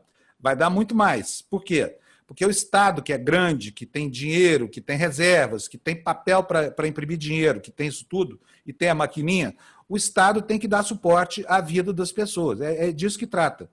Sabe? Na Itália, a mesma coisa. Os cidadãos italianos estão num grau de preocupação incrível, assim, porque é um governo desatento e as pessoas com medo de morrer de fome mais do que da doença. Uhum. Essa sensação de abandono é que cria o problema que o Bolsonaro está dizendo que uhum. quer defender, não é, não, uhum. Júlio? É sim, sem dúvida. Então, eu posso olha, falar ah. Pode, pode. Bom, fala. Não, eu quero ah, aproveitar então... e falar também, porque aqui nós somos uma empresa, certo? E, e uhum. nós também lidamos com, estamos lidando com essa, essa série de desafios. Nós produzimos um dos principais bens para este momento, que é a informação. A informação verdadeira, a informação leal, a informação científica, para que as pessoas, e não só pessoas, né, mas empresários, professores, todas as outras pessoas que estão aqui assistindo a gente, tenham de buscar uma informação verdadeira. E aí, Fábio, eu queria lembrar que agora a gente já está aqui, quem está com é, o vídeo aberto, a gente já tem um espaço para os superchats e para as doações, porque a gente vai precisar também para continuar produzindo toda essa informação nos próximos meses. Então, gostaria de pedir aqui, Juliana, que quem puder fazer uma contribuição, uma doação, a gente tem vários, é, várias possibilidades né, de doação para fazer, para estar lá e para fazer, porque isso vai ajudar muito a gente continuar o trabalho também que a gente faz aqui. É, olha, Valeu. é o seguinte, numa proposta como essa aqui, de jornalismo público, o patrão é quem recebe a informação que se produz aqui. Portanto, também é quem faz a pauta, é quem faz a crítica, né? O, o, e você que está nos assistindo é essa pessoa. Então, é o seguinte: a gente aqui só tem um jeito de sobreviver. São duas formas de faturamento. A primeira delas é o faturamento permitido pela monetização dos conteúdos que o YouTube paga. Mas é uma, uma remuneração muito pequena, ela não cobre nem de longe a, a, a, os custos dessa empresa aqui. Então, nós precisamos que você, que é o beneficiário final, nos ajude a pagar essa conta. A conta é de todos. E se você acha que o nosso canal é importante, por favor, é, assuma uma parte desse ônus, entendeu? E faça uma doação. Cinco reais que você deixar para a gente já ajudam demais, porque muita gente tá fazendo uma doação É, não pequena, é ônus, né? Não, não é ônus, é um investimento. E a gente vai estar aqui todo santo dia. Então você paga um café para a gente e a gente te dá um mês inteiro de notícias muito boas. Depois a gente vai falar como é que é que você vai fazer essa doação. Eu não vou nem falar doação, porque doação é uma palavra desprestigiada, né? Como é que você vai nos ajudar com o seu patrocínio? Porque aqui quem vê, quem assiste, quem nos ajuda com o noticiário é quem fica com a conta também, tá bom? Então vamos lá, daqui a pouco a gente volta com as informações aí sobre essa, sobre, sobre essa história.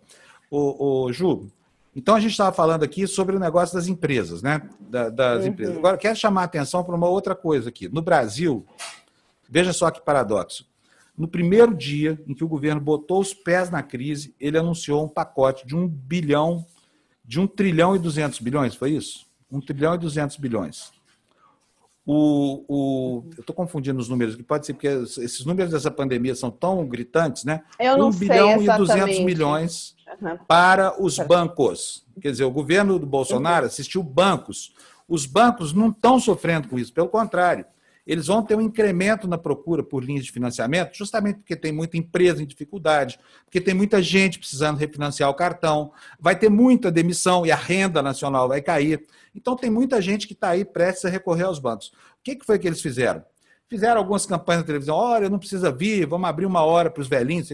Nada, zero. O que eles estão fazendo é aumentar juros e restringir ainda mais o acesso ao crédito, porque eles sabem que vai haver um aumento da inadimplência. Quer dizer. Ah, então, mas Fala, depois eu, eu explico não, o negócio que é, apareceu. Aí uma área em que o governo precisa intervir urgentemente, porque a banca só pensa numa coisa, ganhar dinheiro. Eles não pensam em mais nada, eles não querem saber de nada. Uhum. O negócio deles é dinheiro, a qualquer custo, não tem menor sensibilidade social. Não se deixe comover por essas propagandas bonitinhas de bancos. Ai, o Itaú faz tudo para você. Ai, o Santander está muito comovido com a sua situação. Tá nada. O Bradesco, com os Freds Flint, com os com os Flintstones, como é que chama? Os Jetsons. Né?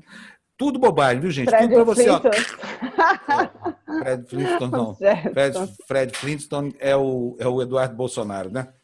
O Bradesco é dos Jetsons. Mas fala, Ju. Então, que eu andei falar? comentando isso na, nas minhas redes e surgiu um diretor de marketing do Santander dizendo que era mentira, que os bancos é, tinham tomado medidas assim muito mais positivas e palatáveis para lidar com a crise, inclusive beneficiando a população. Aí eu sugeri de, de trazer ele para cá, para de repente ele falar, porque é. a posição de quem está do, do banco é de que isso tudo é mentira. De que os bancos sim fizeram um plano de salvamento, não vão aumentar os juros. Então, Quero que ver. Vamos até... convidar então. Você tem o contato desse diretor convidar. do Santander? Convida ele para uma entrevista, vamos, vamos ouvir sim, o que, que, é, porque nós não estamos vendo nada. Quem vamos, sabe se ele não tem notícia boa? Com certeza. Se, se, algum banco, olha, vou fazer até um desafio aqui. Se algum banco tomar uma medida efetivamente benéfica para trabalhador, pequeno empresário, por favor, avise a gente que nós vamos fazer propaganda de graça de vocês, tá?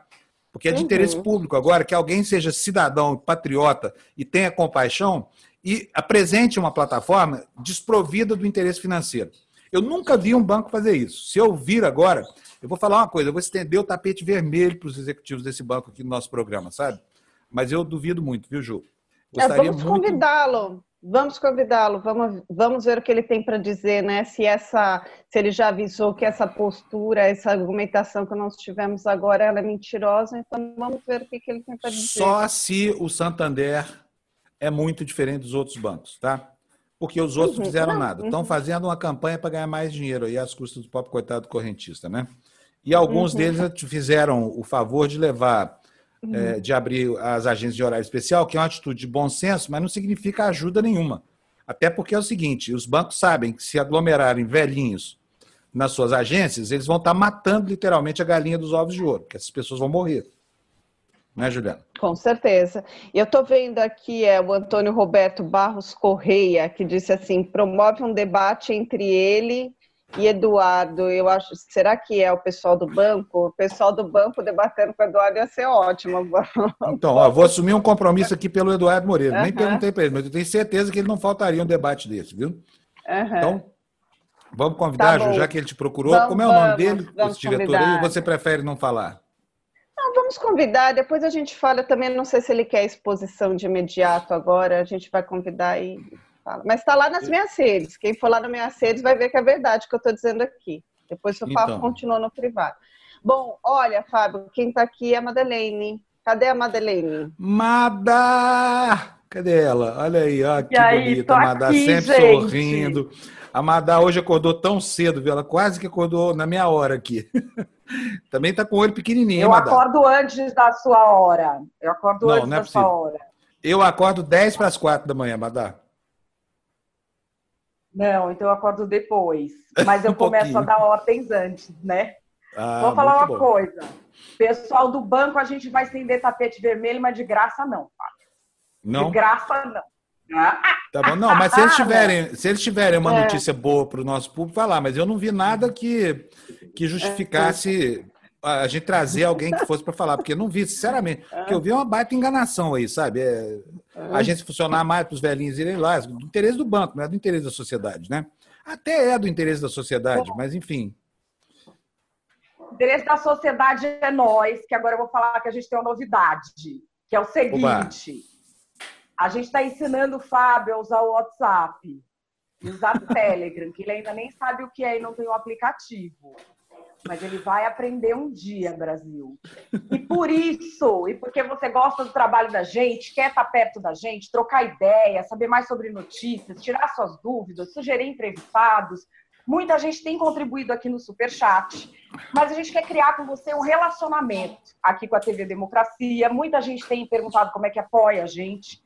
Nós temos já o clube de canais do YouTube, mas aqui embaixo, na descrição do vídeo, você vai ver que a gente lançou duas coisas. Apoia-se barra TV Democracia e catarse barra TV Democracia. Tá aqui embaixo, é só você clicar. Tem três modalidades. Tem o apoio, que é um apoio pequenininho, simples, lá para a gente saber que você ó, tá aqui de coração com a gente. Tem a segunda modalidade, que você passa a fazer parte da nossa lista de transmissão do Telegram, onde a gente manda informações, vídeos, antecipação de tudo que vai acontecer por aqui. E tem o Super VIP, que é o camarote do apoio, entendeu? E aí você vai fazer parte de um grupo de WhatsApp com a gente. E o Fábio vai responder Super nesse grupo. VIP. Elas falam isso, vou dizer por quê? Porque você eu sou... vai responder no grupo. Vou responder, Madá, vou responder. Eu entendi. Agora, gente, deixa eu falar uma coisa para vocês. Vou mostrar aqui, ó. Olha o tanto que eu sou bom para isso, Madá.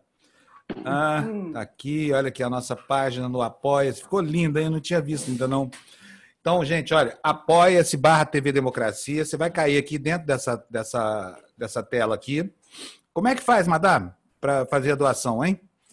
O apoiador está aqui, ah, ó. É, apoiador sem sabe, recompensa. É só ir clicando nas três faixas, tem três faixas diferentes, ele clica, ele já entra lá no nosso grupo de apoiadores, que já tem um chat, ele consegue conversar, mandar mensagem para a gente por ali, por aquele grupo mesmo, e aí já está tudo, a gente já fica em contato, e aí a gente passa para pessoas credenciais para entrar no grupo do Telegram e no grupo de WhatsApp.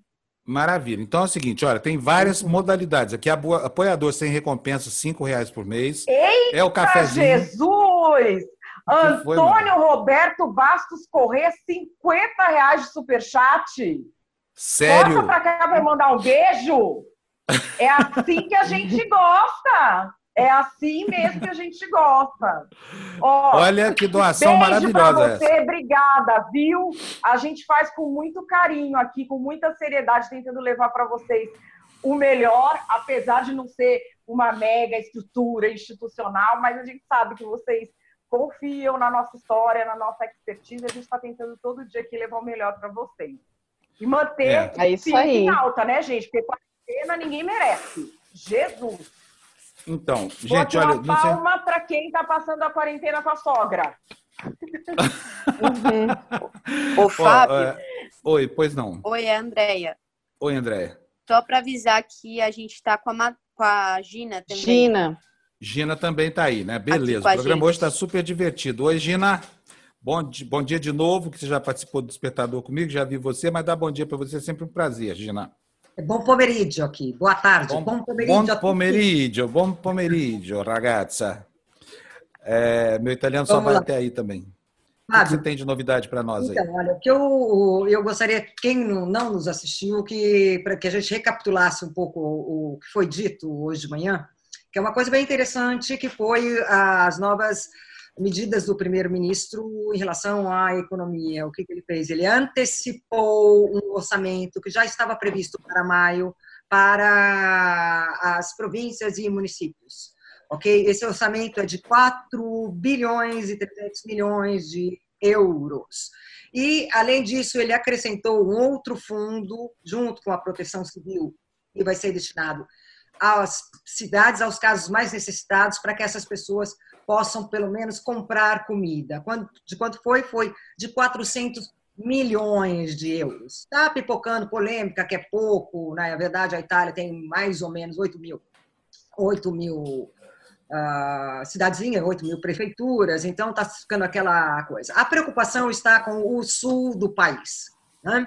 porque, por exemplo, em Palermo, na Sicília, já as pessoas já começaram a saquear os supermercados, isso daí já foi contido, vamos lembrar bem que já foi contido pela ação da polícia. Então, isso daí se transformou numa emergência enorme. Por que recapitular isso daí? Aí a gente vai chegar num ponto importantíssimo: as máfias. Ok? Então, você imagina uma situação que está, essa situação de emergência, essa situação bem, bem tensa, as pessoas estão gastando aquele dinheirinho que economizaram até agora, mas não tem aquela incerteza, e amanhã vou continuar empregado, não vou continuar empregado? Aqueles que têm, os autônomos, que vão receber um incentivo de 600 euros cada trabalhador autônomo, é, ainda não, não receberam, e são só aqueles autônomos regulares, ou seja, aqueles inscritos, aqueles que aparecem no registro. O flanelinha não aparece no registro. Muitas, é, muitas cuidadoras, é, empregados domésticos também não aparecem no registro, principalmente no sul do país. Então, existe essa preocupação enorme aqui na Itália e que aí é um prato cheio para as máfias. Né? Aí, aí começa realmente, é, aí é que vai. Olha, eu não sei se dá para a gente pegar aqui, você consegue me colocar na, na tela grande? A, a Gra consegue, consegue sim. Então, la mafia controlando i trasporti, dettando i prezzi, comprando i supermercati. Exato. A máfia, não entende nada, por favor. Máfia, as máfias, que é mais uma, controlam o transporte, ditam os preços e compram os supermercados. Ou seja, com uma economia fragilizada, né, como é provável bem que aconteça com, com, com o impacto do coronavírus, aí prato cheio para a máfia. Prato cheio para a máfia, o que, que faz a máfia na Itália? Ela trabalha seja com o tráfico de, de drogas, armas e de tudo aquilo ali que... Cigarros. Cigarros também, mas agora menos cigarros e mais drogas e, e drogas e, e, e armas. E agora, traficante não pode sair pela rua, né? Delivery está mais difícil ainda, porque os controles estão. Isso daí deu uma parada. Viu o tráfico de armas? Porque o transporte para chegar na Itália, para sair da Itália, também não está não tá fácil. E aí, eles, eles, o que eles fazem? Eles atuam nesses outros tipos de. podem atuar nesses outros tipos de mercado, inclusive é, nos agiotas, né, gente? É, isso daí é bem sério, porque a pessoa não tem o dinheirinho dela para comprar as coisas básicas, essenciais, ela vai pedir um empréstimo. Principalmente se ele tiver que pagar casa, prestação de casa, aluguel, ela vai pedir um empréstimo. E eles estão, pelo, pelo segundo os especialistas aqui, a máfia poderia poderia uh, emprestar, inclusive, dinheiro a um, uma baixíssima, uh, com baixíssimos juros, só para conquistar o cliente.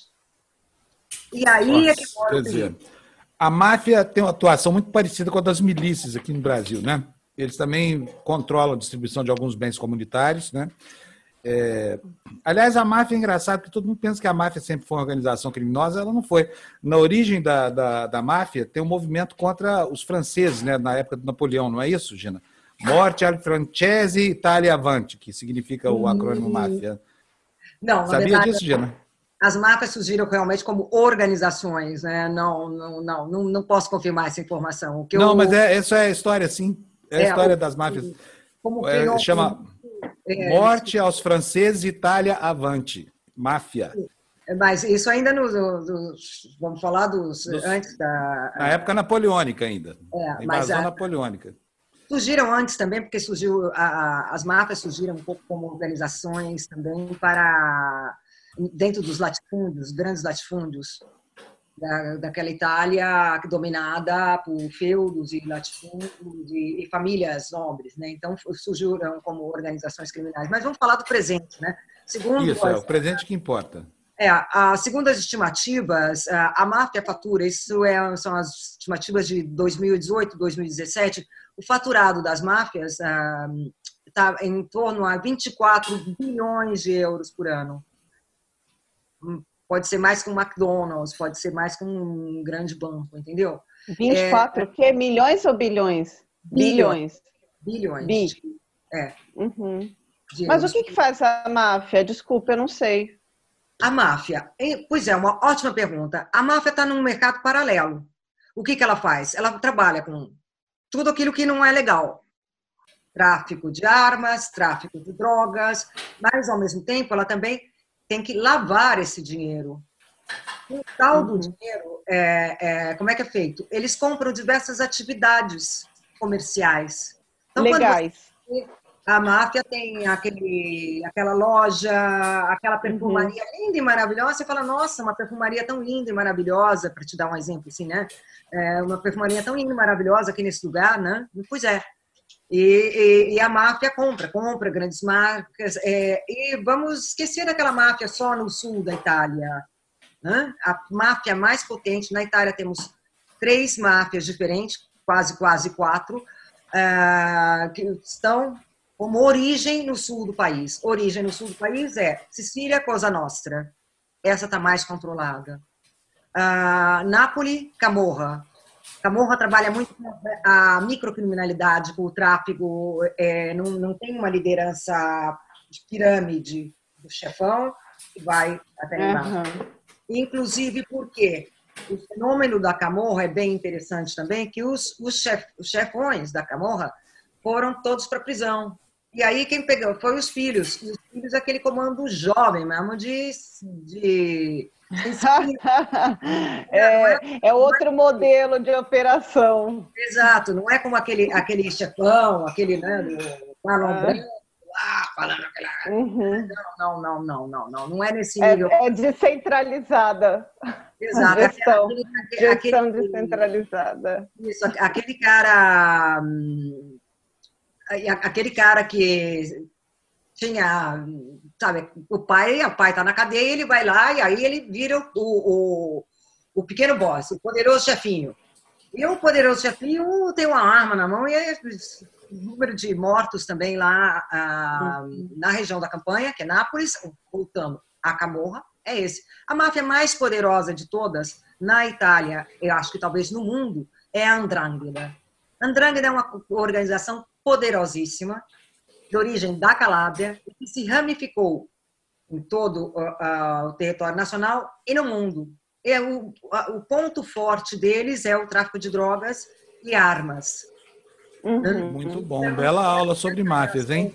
Das máfias, mas também a máfia também o que ela faz? Ela vai comprar lojas e, empresas hum, que têm dificuldades de pagar as prestações. Então o sujeito até que ele venda para um, vamos colocar assim para um, outro empresário honesto, ele tem um supermercadinho lá. Se ele vai vender aquele supermercadinho para um empresário honesto, seja grande ou pequeno, ele fica lá um tempão. A máfia compra comprar rápido. Rapidinho, né? Ô, Madá, uhum. Madá, aqui no Brasil, a nossa máfia, tem várias máfias também, né? Tem a máfia das milícias, que é muito parecida com a máfia italiana, que também tem uma omertá, também tem um código de princípios, também tem uma imersão política, né? E tem também o PCC, por exemplo. A Camorra atua aqui em São Paulo, né? A Camorra é muito petty crime, né? Aqueles pequenos crimes. Eu lembro, faz uns anos, Fábio, eles foram presos aqui em São Paulo numa coisa de falsificação de jaqueta de couro italiana. Eles vendiam jaquetas falsas de couro no negócio que eles tinham para lavar o dinheiro de droga. Então, é isso que a gente está falando. É uma coisa tão assim, de filho de bandido, que sempre foi protegido de tudo, que eles tomam muito na cabeça. Mas eles são muito vida louca, eles são muito violentos, Fábio. Eles são mais violentos que o PCC, porque eles são explosivos, eles não têm planejamento nenhum. É, e eu acho que aqui nós vamos ver também, Gina, uhum. é, esses criminosos tomarem a frente em várias coisas, e eu tenho medo de que mais, porque ao contrário da Itália, nós não estamos tendo um posicionamento firme de governo aqui no Brasil, né? Exato, esse, esse é um risco, Madá, mas a, a, aqui na Itália, entre tantas as providências, eles já estão abrindo o olho para isso. Isso, ai que coisa fofa, como é o nome disso daí? Pausa publicitária. Como é o nome é. dessa. É Nina Simone. Magnífica, magnífica mesmo. Então, é, aqui sim, o governo já está tomando providências, inclusive já a, os procuradores antimáfia, principalmente aquele da Calabria, também já lançou para esse perigo, já estão de olho nisso daí para evitar. Vamos ver se se consegue, né? Tem que correr, porque senão é um prato cheio, principalmente empresas em dificuldades, pessoas em dificuldades. Aí aí é que entra aí é que entra o diabo, né? aí que ele encontra um canal de penetração bem facinho e bem é, é, penetrar, porque vai pegar as presas né, mais, é, mais frágeis, né? É como aquele. E, e, eles são muito, eles são muito criativos, né? Eu lembro quando teve. Você lembra aquele escândalo que teve da Tombola TV em Nápoles? Que fecharam a Tombola TV, porque a velhinha da Tombola TV, na verdade, ela dava recado para a Camorra quando fazia o sorteio. Eles entram na população é, de N formas, eles são muito criativos. E eu acho que nós vamos ver isso aqui também, hein, Gina?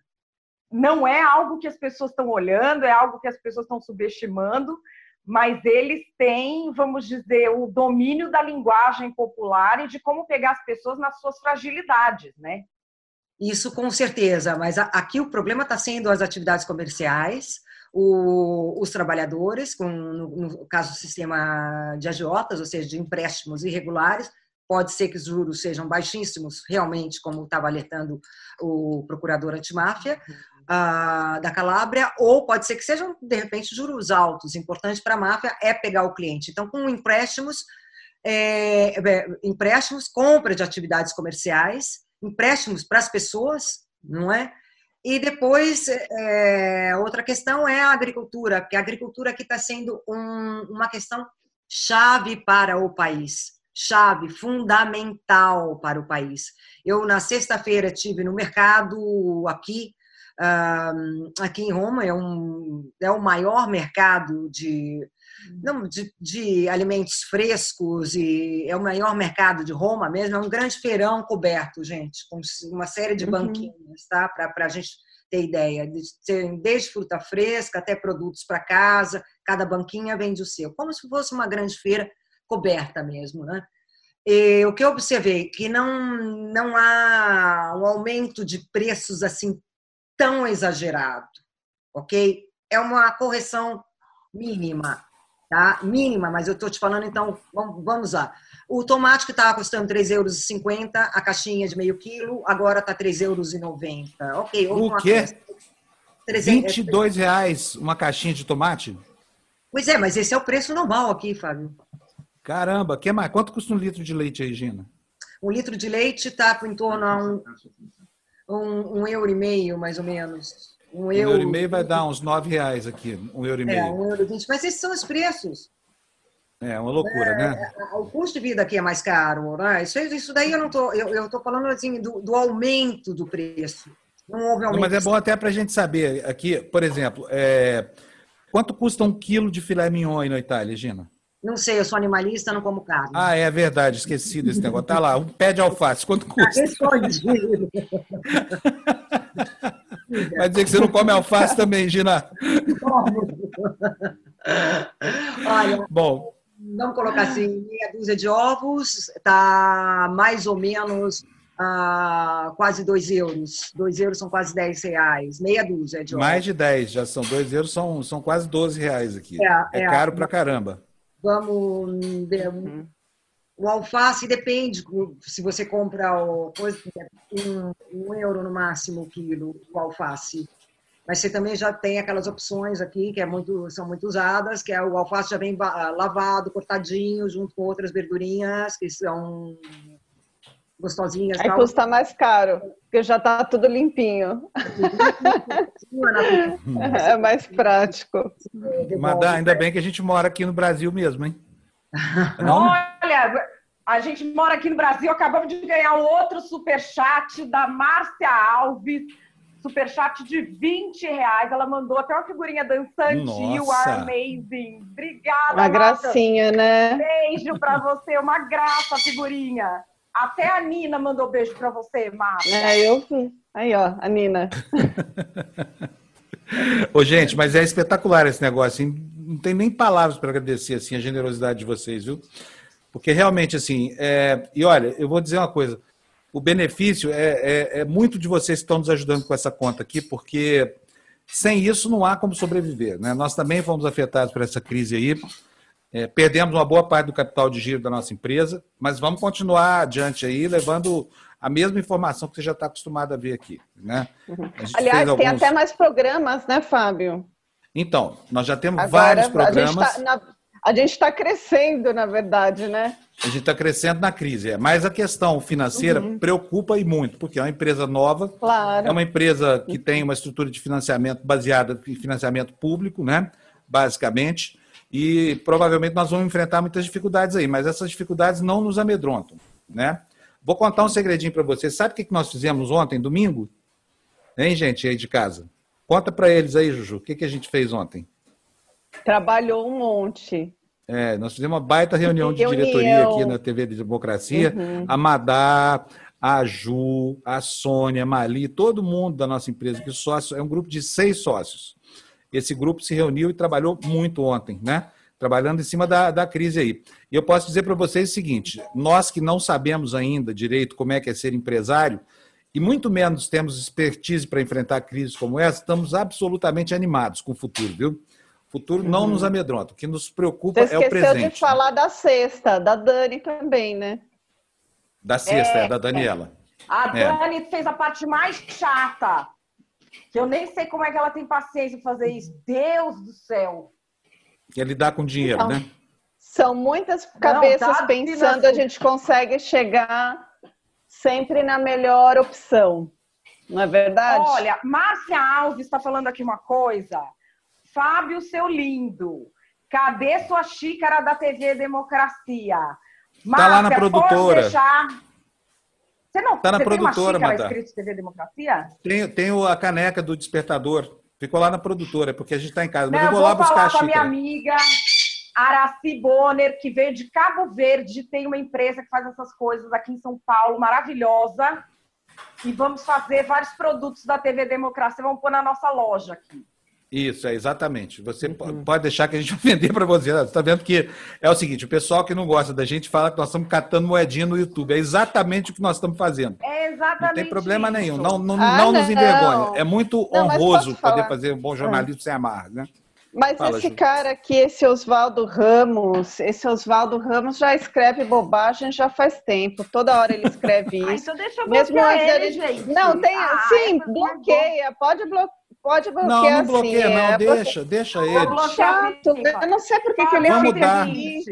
Ah, Posso contraditar vocês duas? A é, TV é uma democracia, mas é, é, democracia aqui na minha casa, eu mando os outros obedecem. Esse é é.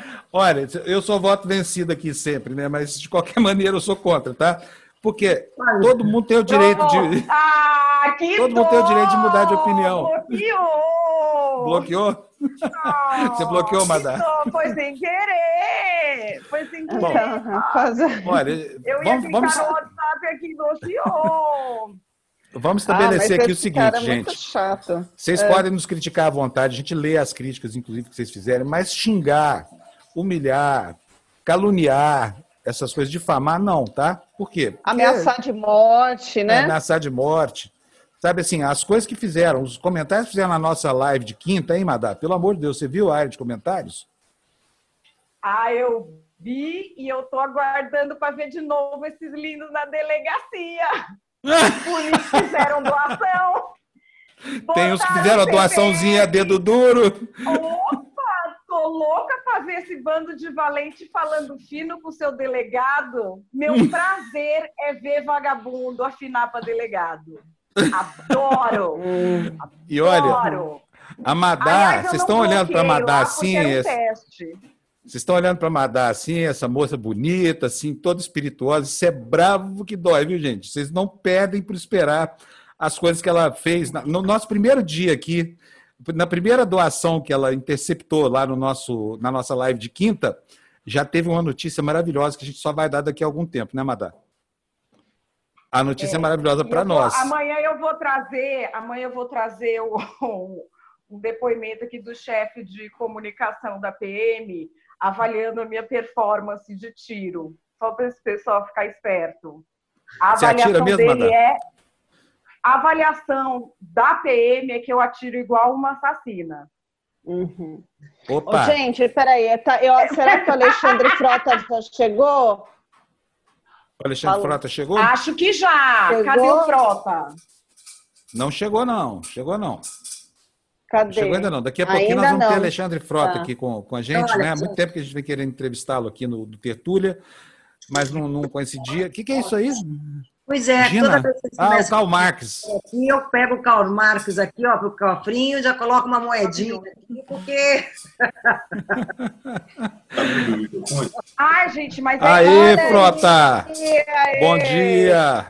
Bom dia, como é que vai? Tudo bem? Tudo bom, Frota? Muito obrigado por atender o convite, viu? Que isso. A gente estava falando da live de quinta aqui, Frota. Que a, a Madá estava escutando. Deu, deu o que falar. A live de quinta, ninguém chuta cachorro morto, né? Então foram diversas críticas, ameaças. É, teve gente que ficou é, nervosa e tudo, sinal que deu muito certo. Quinta-feira tem mais. Eu contabilizei 892 xingamentos ali. É. e 23 ameaças de morte e de, de, de esbulho possessório e coisas parecidas. É. Bom, Deram terrível, chilique, mas... né? Deram chilique. Elas estão descontroladas. Exatamente. É, ah, que é isso, elas estão descontroladas. Sabe o que eu queria nessa live de quinta, Frota? A gente podia pedir para a Valesca ceder o beijinho no ombro para a gente colocar na abertura? É verdade. E ela cede, hein? Posso falar um negócio aqui oh, rapidamente? Fala você? aí com ela. Olha só. Fala. É, eu acabei de enviar para Brasília agora dois ofícios. Um para o presidente do, do Supremo Tribunal Federal o ministro Dias Toffoli, né? É, em virtude das matérias jornalísticas recentes que noticiam a possibilidade do presidente da República editar uma medida provisória, um decreto presidencial com o intuito de não permitir a realização da quarentena no país devido à pandemia.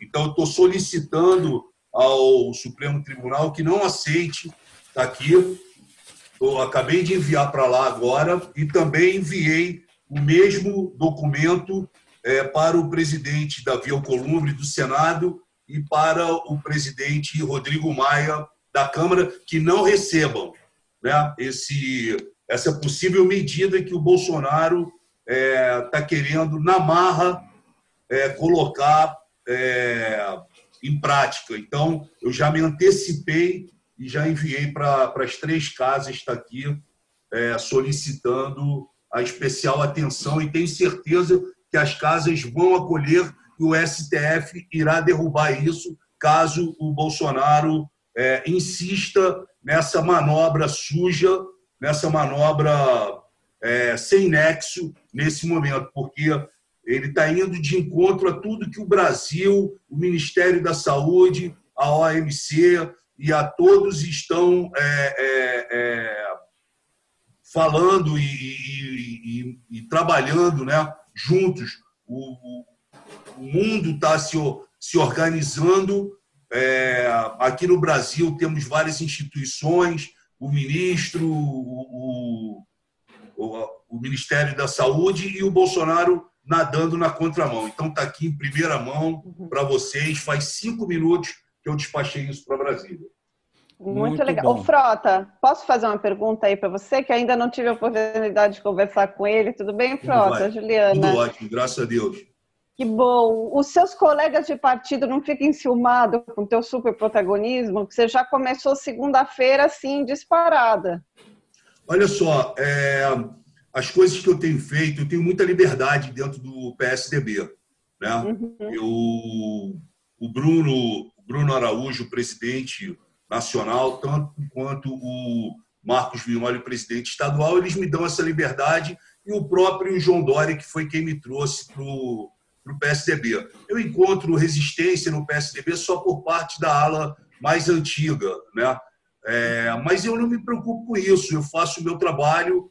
É, agora, por exemplo, eu, eu, eu, protocolei na semana passada o terceiro pedido do impeachment né, do, do Bolsonaro e eu não tive é, nenhum apoio e também não tive nenhuma ligação de nenhum dos, dos, deputados da bancada do PSDB, seja ela paulista ou nacional, né? mas também não usei o nome do PSDB, é uma coisa minha, exercendo meu, meu direito de cidadão brasileiro e também como, como deputado federal. eu não me preocupo com isso, sabe? Assim, é, eu tenho um bom relacionamento com todos lá dentro. Se existe algum tipo de, de ciúmes ou alguma coisa assim, nunca chegou para mim. É uma coisa também que eu acho que é, eu não me preocupo com isso, de verdade. Ô, Frota, deixa eu te perguntar uma coisa. É, o PSDB, em 2006, quando teve o escândalo do mensalão, adotou uma estratégia que depois não deu resultado nenhum com relação ao Lula. O que, que os caras fizeram? Pensaram assim: olha, não vamos tirar o Lula daí, deixa ele chegar até o fim do governo, vai chegar sangrando. Não Isso. só não sangrou, como se fortaleceu e ganhou a eleição. No, o, o, que o Congresso está fazendo agora com o Bolsonaro não repete esse erro estratégico do PSDB lá atrás? Olha só, eu vejo assim, eu vejo é, isso que eu acabei de falar para vocês, eu não recebi é, apoio de nenhum deputado do PSDB, mas recebi muito apoio de diversos deputados de diversos partidos diferentes, inclusive é, por parte da esquerda também. É, eu vejo assim um momento muito delicado. É, infelizmente, a gente está atravessando esse processo dessa crise é, mundial na saúde por causa desse vírus. Então, ele, ele meio que né, é, colocou é, em segundo em segunda plano, em segundo plano, é, muitas coisas que talvez elas estivessem agora é, pipocando lá dentro. O PSDB, nos últimos anos, é um partido que ele, ele, ele assiste muito o que está acontecendo para tomar a, as medidas ou, ou tomar o lado desse ou daquele. Né? Eu corro ali, acho que diferentemente da, da bancada. É, eu acho que o PSDB tem uma história enorme no país. 30 anos aí que o PSDB é, foi é, importante na democracia do país, no, no, na política brasileira. Né? Tivemos grandes homens no, no, no, no PSDB. É, eu, eu quero acreditar que o PSDB, mais cedo ou mais tarde, ele precisa se posicionar né, com, com, com mais força. Mas nós temos um líder muito equilibrado dentro da Câmara e que eu, particularmente, gosto muito dele, que é o Carlos Sampaio. Nós conseguimos mantê-lo na liderança é uma pessoa extremamente equilibrada, é um cara proativo, né? Então eu conto muito com a eu conto muito com, com a liderança dele, né? Eu espero que o PSDB na, na, aí ao longo desse processo todo, é, Bolsonaro, é, alguns pedindo a renúncia, outros pedindo o impeachment, é, é de uma importância ímpar que o PSDB venha muito rápido se posicionar né? seja para uma coisa ou para outra, ou, ou até para deixar né, o Bolsonaro sangrar mais um pouco. Mas eu acredito que é, é uma coisa que a gente tem que ficar sempre atento é, com os partidos. Né? Hoje eu vi que nove partidos estão incomodados com o Bolsonaro e, e vão fazer uma ação em conjunto. Né? Isso já, já é uma coisa que até uma semana atrás não tinha né, essa ação de partidos. Temos aí o pedido de impeachment do PSOL, que é um, é um pedido muito bem estruturado, do, do Davi Miranda, do, do da Sâmia da Melchiona, do Marcelo Freixo uhum. é, e de outros do pessoal. Enfim, é muito bem estruturado e já chegou aí a quase 900 mil assinaturas né, de, de, de pessoas, é, de artistas, é, publicitários, influencers e, e, mais uma série de pensadores né, é, do país, o que é muito bom isso também. Então, já tem sete, sete pedidos de impeachment lá no, na Câmara. É, nós temos o Bolsonaro sendo processado, denunciado né, por crime contra a humanidade no Tribunal Internacional de Haia. Então, é, foi agora recentemente denunciado na PGR, mas o Aras é, optou por arquivar. Então, assim, as coisas estão andando de uma maneira que o Bolsonaro não esperava que fosse andar. Né? é, esse, esse ataque. Eu acho que a gente tem que ter aí uma frente ampla, independente de esquerda, de centro e da direita, que não é a direita extremista nem radical, aqueles que estão insatisfeitos com esse governo começarem a se unir para falar numa, numa língua só, andar juntos, ainda que tenham diferenças, porque senão fica, fica difícil. Madá? Oi. Frota, queria te fazer uma pergunta que é o seguinte: é, eu vejo no Bolsonaro, desde sempre, uma liderança de caos. Ele ganha na confusão e ele cria confusão para sair ganhando. O que eu vejo agora é ele fazendo o que ele sempre fez, que é provocar o caos, sem empatia nenhuma pelas pessoas, sem se importar com a vida dos outros.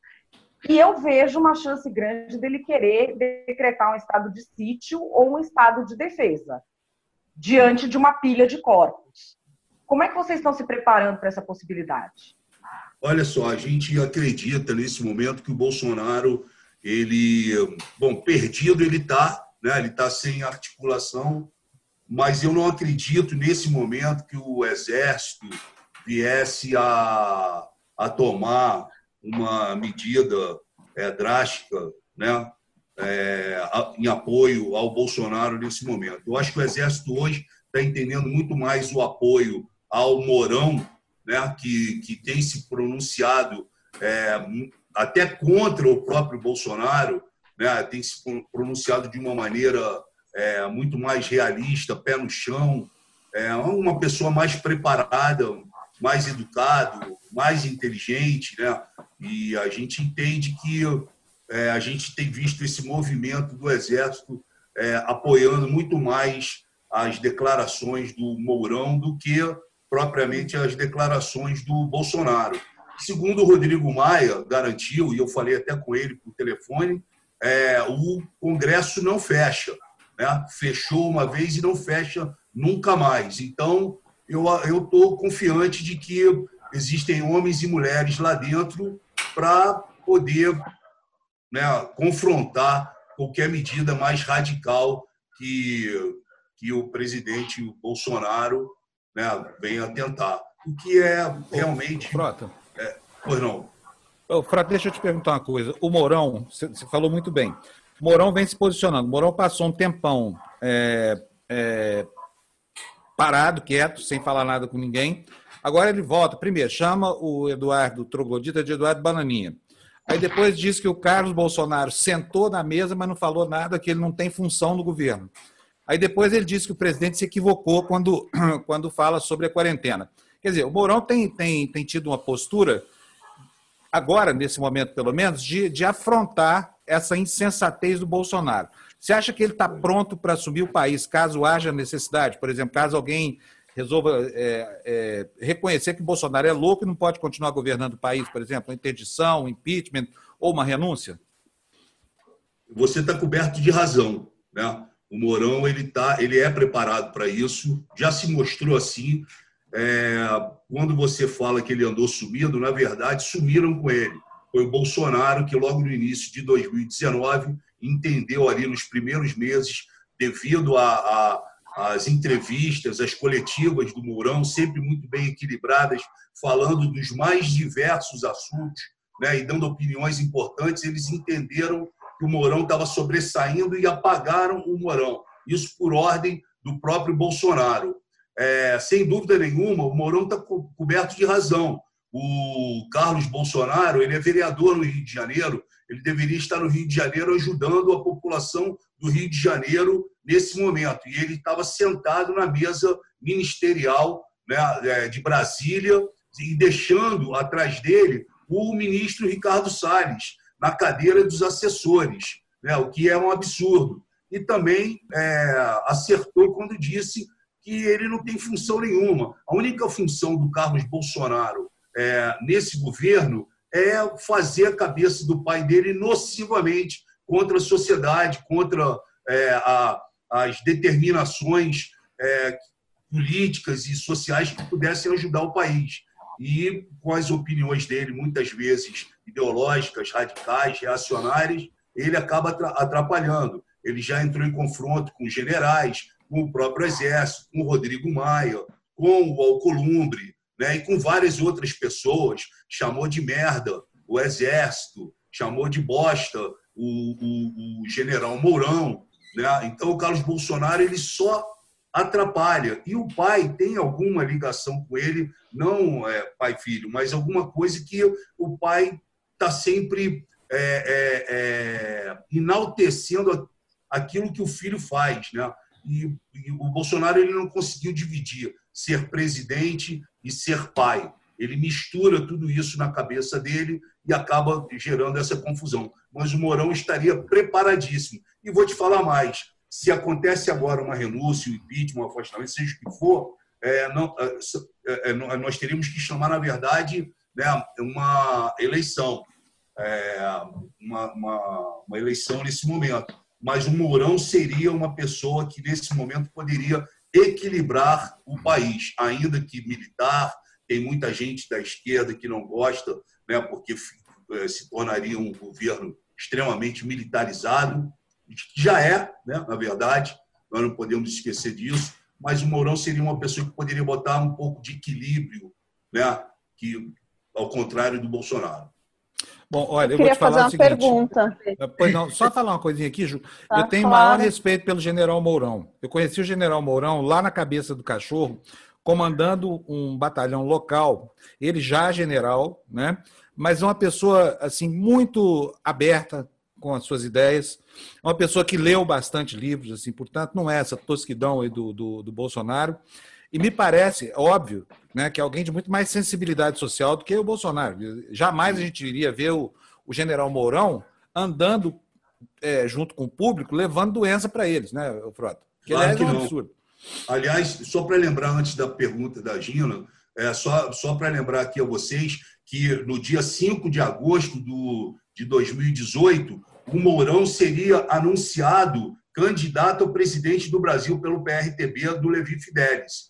Né? E nesse mesmo dia aconteceu a convenção do PSL é, no Círculo Militar, é, e o Bolsonaro sai de lá e vai para o Sírio-Libanês, para o Clube Sírio-Libanês aqui em São Paulo, e, e ali ele tem uma conversa com o, o, o Levi Fidelis e com o Mourão, e naquela, naquele dia que era para o Mourão ser anunciado candidato, ele é anunciado vice-presidente. Eu participei disso tudo porque eu fui buscar o Bolsonaro no aeroporto e, a Polícia Federal também, e, e no caminho entre o aeroporto e a convenção do PSL foi quando o Bolsonaro ele ligou para o Levi Fidelis pedindo e perguntando se havia o interesse do Mourão sair é, é, vice-presidente. E eu acho que o que pesou, Fábio, e todos, todos vocês que estão aqui, eu acho que o que pesou foi o Mourão entender e o Levi que ele seria lançado a candidato, mas ele não teria chance né, de, de, de chegar. E aí, entre ele não ter chance de chegar e chegar vice, que era praticamente certo a vitória do Bolsonaro naquele momento, ele optou por, por estar é, junto com o Bolsonaro. Uhum. Vai, Ju, você. Então, eu vou fazer uma pergunta, mas vai quebrar um pouco essa linha de raciocínio, porque eu vou perguntar uma outra coisa. Eu queria saber como têm sido as votações remotas, por, por usando a tecnologia, né? Que plataforma uhum. vocês estão utilizando para fazer essas votações, essas discussões? Como é que elas têm ocorrido? E se você, e se você já participou, como foi? As pessoas Sim. se entenderam? Funcionou? A gente participou, eu participei desde o, participei desde o primeiro dia, é, é pelo Infoleg da Câmara, né? É, e assim, no primeiro dia foi um pouco confuso, porque alguns deputados não conseguiram vídeo, outros não conseguiram áudio, mas conseguiram vídeo, né? Mas os líderes estão todos lá dentro do plenário com o Rodrigo Maia. Então, a gente se comunica também pela, pelo WhatsApp com os líderes, os líderes se encarregam né, de posicionar o presidente Rodrigo Maia naquela situação toda. É uma situação nova. Pela primeira vez, a Câmara fez a votação é, virtual, digital, é, o que a gente acha que já deveria ter é, há mais tempo se preparado para isso. Né? É, já no segundo dia, é, ocorreu, foi, foi melhor. Inclusive, podendo abrir inscrição para que os deputados viessem a falar, viessem a debater. É, então, assim, está funcionando, a Câmara não parou, ela colocou é, em votação alguma, algumas, alguns temas emergenciais, como foi o caso, por exemplo, do aumento né, do, da, da ajuda aos brasileiros, que acabou é, 600 e 1.200 reais. E, e digo de passagem aqui que isso foi um trabalho muito bem feito da oposição, ao contrário do que alguns bolsonaristas, deputados têm falado. Quem fez esse trabalho junto à Câmara, junto às bancadas, aos líderes, foi a oposição para que aumentasse. O governo queria é, dar ao, ao, brasileiro apenas 200 reais, né, duas cestas básicas. E, e um trabalho muito bem feito da oposição conseguiu elevar para 500. Aí, posteriormente, o Bolsonaro, junto com a equipe dele, viu que tinha sido vencido ali, colocou mais 100. Aí ficou 600 e 1.200. Né? Mas tem, tem sido com tranquilidade. Amanhã, é, terça-feira, é um dia que tem, terça e quarta, né? mas nós estamos trabalhando direto. direto. É, nesses últimos quatro dias aí, eu preparei é, é, muitos projetos também, outros deputados estão preparando os projetos, estamos enviando para a Câmara, estão sendo autenticados e estão sendo colocados em pauta. Madá, Gina, alguém tem alguma pergunta mais para o. Ah. É, deputado Frota, Gina Marques falando aqui de Roma, né? portanto, olhando de fora isso daí. A impressão que, que eu tenho, eu gostaria até que o senhor, por favor, confirmasse e respondesse isso, é de uma batalha, grande batalha da sua parte e de, de outros tantos políticos, de tantos outros partidos, para tirar o Bolsonaro da, da presidência. É uma luta contra o tempo, esta é uma batalha, mas tem outra também que está se transformando numa guerra mundial, que é o coronavírus. Estamos bem? Agora, a concentração nisso, até conseguir acordos para a votação do impeachment, etc, etc, etc, requer tempo, correto? Esse tempo pode ser fundamental, justamente por aquilo que eu estava falando, na luta contra o tempo para conter a disseminação. Vamos falando de conter, porque infelizmente já está disseminado. Qual é a sua posição a respeito disso? Dá para dá é, fazer uma batalha em duas frentes?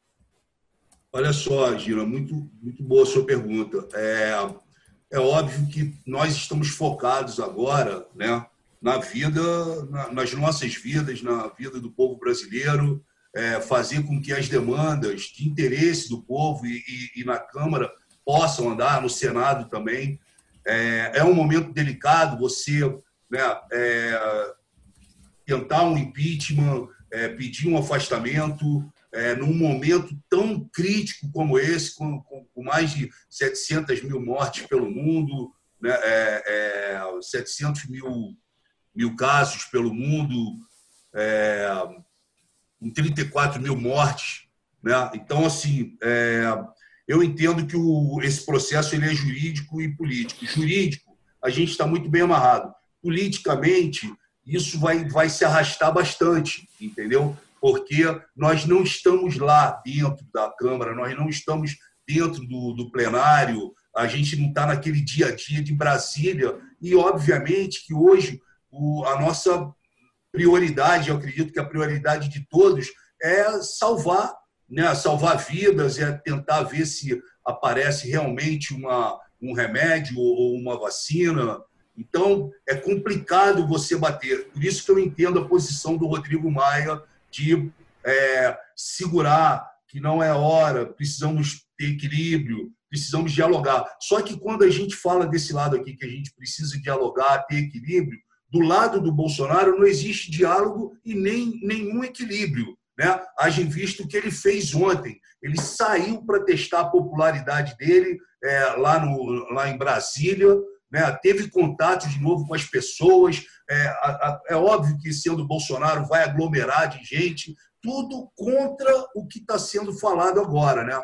Então, quando a gente tenta, é, de alguma forma, é, tá bom, vamos segurar aqui e, e, mais na frente a gente tenta é, é, é, colocar isso, ele vem aqui e desafia, vem aqui e bate. Porque o Bolsonaro é assim, ele quer arrumar uma confusão é, aonde não tem, ele procura inimigo aonde não tem, e ele quer achar um culpado para isso. Né? Então, ele sempre joga para a Câmara ou para o Senado é, essa, esse tipo de situação. Então, assim, a nossa prioridade hoje é salvar o país né, é, da maneira que, que, puder, da maneira que a gente puder colaborar. Eu entendo isso. Mas eu, Alexandre Frota, entendo que nós não podemos esquecer do Bolsonaro, como nós não podemos esquecer de outros temas que volta e meia a gente precisa é, é, é, falar, lembrar, porque eu sei que é difícil, eu sei que tem famílias que estão chorando hoje,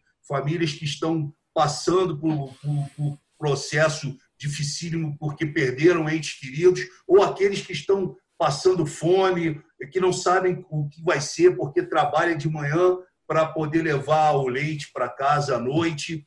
É, então é um momento muito complicado. Eu entendo que, que, que afaste um pouco é, é, da, da, da pauta esse processo de impeachment. Por isso, acho tão, tão importante o panelaço, acho tão importante as redes sociais, acho tão importante diversos deputados que realmente colocam a cara para bater, protocolarem seus pedidos de impeachment. É, hoje mesmo eu mandei um recado aberto para o Rodrigo Maia no, no, no, no Twitter. Né?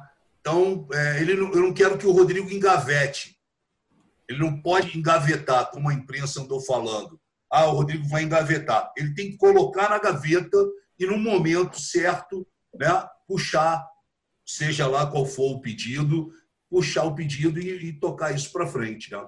Agora, uma certeza todos nós temos: o Bolsonaro, infelizmente ou felizmente, ele não pode é, continuar é, trabalhando da maneira que ele está pelo país.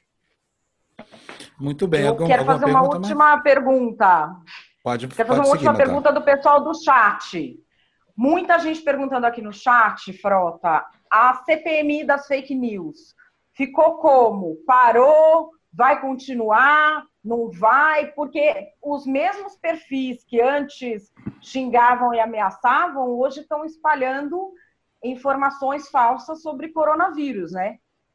Eu acho que essa é a última grande chance deles é, a CPMI não parou, assim como não parou nenhuma comissão.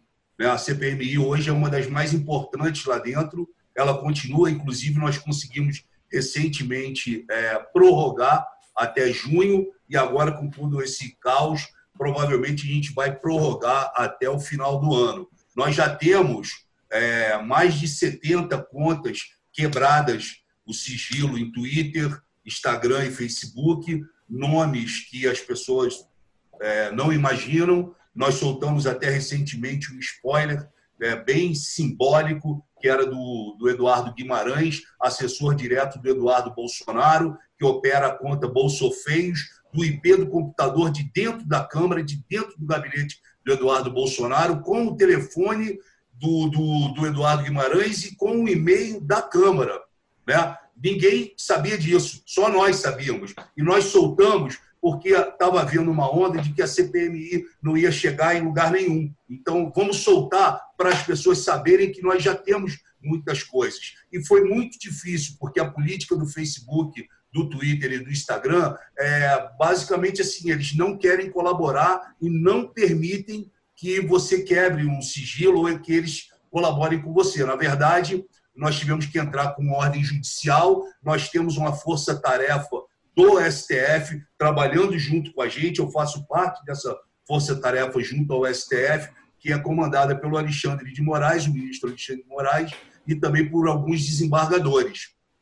Essa força-tarefa, quando ela entrou, é, no caso, pelos ataques que sofreram o Dias Toffoli, o Gilmar Mendes e o Alexandre de Moraes, rapidamente eles já tiveram a quebra de 14 contas e acreditem, a maioria dessas contas elas saem da Alesp, né? saem de dentro da Alesp, operadas no gabinete de três deputados. Né? E todos vão ser, é, vão ter suas caras mostradas, seus, seus, é, seus seguidores ali, suas contas que eles trabalham, etc. Então, um trabalho muito grande que a gente está fazendo, é, coerente, são três núcleos a CPMI. Né? A minha, o meu núcleo que eu coordeno é a parte é, do, dos gabinetes e, e, e, dos deputados envolvidos nela. Né? Tem a parte do, da, dos disparos em massa e, e enfim. É, então a gente está trabalhando. Ela agora ela, ela parou. Né? Era um momento crucial porque na, na semana que ela parou era a semana que nós íamos apresentar mais algumas contas e, e chamar pessoas é, que tem uns que são convocados e outros que são é, é, convidados, né? É, é uma milícia digital enorme, enorme. Não pense vocês que é pequena, atuante, covarde, né? Que que não só ameaça aquela pessoa ali o que eles querem, que eles programam, mas ameaçam os filhos, as esposas, por exemplo, agora eu peguei agora a gente tem um monitoramento é, muito, sabe, forte e pegamos agora uma uma conversa em dois grupos, né, que a gente atua é, e que eles estão é, program, programaram uma ação para frente da casa do, do governador João Dória. É, isso às sete e meia da manhã a gente pegou, rastreou isso e entregamos para o comando da Polícia Militar e, e para o comando do, é, de defesa ali do, do Palácio. Né? Então, eles foram se programar em, é, em relação a esse ataque que poderia... Mas isso hoje, Frota? Hoje, hoje. Seria hoje? hoje? Seria hoje às 10 horas da manhã, envolvendo inclusive alguns motoristas de Uber, né? alguns motoristas de táxi, é, então, eles, eles se aproveitam disso, essa milícia, né? e a gente sabe de onde saiu.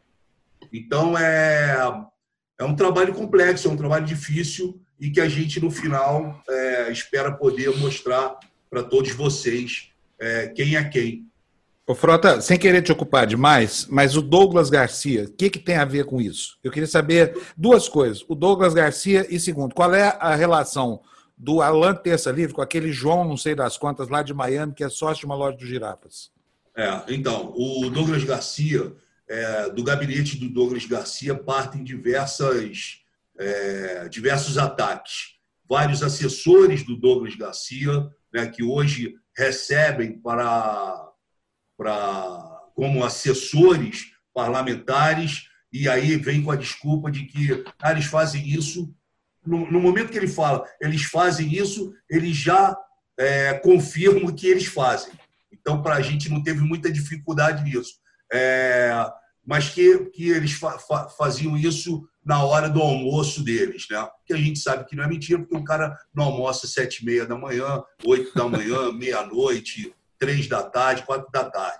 Então, a Polícia Federal já esteve é, no, no, gabinete, no escritório do Douglas Garcia, recolheu os computadores e celulares. É, ontem, de novo, eu tenho até um material aqui do Douglas, acha aí para mim, por favor. Tem um material do Douglas Garcia aqui que eu vou falar para vocês. É, ele é um, um, ativista que veio da rua, né? É, inclusive eu ajudei ele muito porque ele era brigado com o próprio Eduardo Bolsonaro. Fui eu que fiz a ponte para que ele fosse aceito no PSL. Né? Hoje ele faz parte de uma corja é, grande, né? de uma gangue digital, é, é, e ele tem uma atuação forte nisso. Ele e o Edson Salomão, né? É, é, que é o assessor dele, é, namorado e outras coisas, enfim. e a pessoa ligada a ele que, que trabalha com ele nesse, nesse sentido. Ontem, inclusive, a gente eles têm o movimento, eles eram do direito a São Paulo, né, e agora eles têm o Movimento Brasil Conservador, que tem o apoio direto do Eduardo Bolsonaro, né, que é uma espécie, uma espécie de é, patrocinador e apoia, enfim, abre. abre Esse é do Salles também? É Hã? do ministro Salles? É do ministro Salles também? Esse em Direita Brasil, Brasil Conservador, é do Ricardo Salles, né? É, não, não sei se o Ricardo Salles está nesse é, movimento Brasil Conservador. É, o nome dele não, não aparece. Não, são dois, Ju. Hã? São dois. O direita, o direita São Paulo virou Movimento Brasil Conservador. Isso. O dos Salles é em direita Brasil. É outro. Ah, é, em direita. Tá, tá. Deixa eu aproveitar é tanto movimento. Aqui. É tanto aqui, movimento ó. de direita que parece o PT nos anos 80, entendeu? Tinha, aqui, cada petista era uma facção diferente do partido, não é não? Aqui, Polícia Federal apreende eletrônicos na casa do influenciador do Direita São Paulo, que é o, o Edson Salomão. Né? Aí, com a ajuda da Janaína Pascoal, esse aqui não. Bom, eu tenho muita coisa deles aqui. Né? Eles têm, um, têm um, um arquivo enorme deles aqui, o Douglas, o Edson Salomão, enfim, se não. É... Você é um bom detetive, hein, Frota? Além de tudo, além de todas as suas boas qualidades, é um bom detetive. Não, não sou detetive. A, a Câmara me deu todas as, as ferramentas para mim, para outros deputados que fazem parte da, da CPMI. Então, hoje a gente atua junto com a Polícia Federal, com a STF, porque não é uma investigação fácil e não é uma investigação qualquer. Né? Você está lidando com outros parlamentares, está lidando com gente que também tem poder do outro lado de lá, né? E a gente sabe aí que o Bolsonaro ele passa mais tempo tentando é, mexer, mexe na Polícia Federal, mexe no COAF, mexe no Ministério Público, troca um daqui, tira outro de lá, sempre querendo né, salvar ah, os filhos né? E, e, aí ele conta com outro lado com essa galera que, né, que vem batendo, que vem, vem o tempo todo atuando contra homens, mulheres, contra vocês, jornalistas, são muito massacrados, principalmente as mulheres jornalistas são desrespeitadas, atacadas, humilhadas, têm suas contas invadidas, né? ameaçam filho, enfim, eles não medem esforços né? para fazer esse tipo de coisa. Por isso que eu acho que a gente tem que ter uma atenção muito especial com eles, porque são pessoas que não têm a índole boa. Perigosas, né? Bom, Frota, não vamos te prender mais não, que você tem que ganhar a sua vida. Eu só vou falar o seguinte, eu estou gostando muito dessa história da, da, da Câmara é, criar a cultura de se reunir virtualmente, porque acho, sinceramente, que hoje, com essa tecnologia toda que existe, não tem nenhum sentido você tirar as pessoas aqui para reunir num plenário lá em Brasília. Você sabia, Frota, que o colégio eleitoral americano nunca se reúne? Aquela reunião é. do colégio eleitoral não acontece, nunca aconteceu.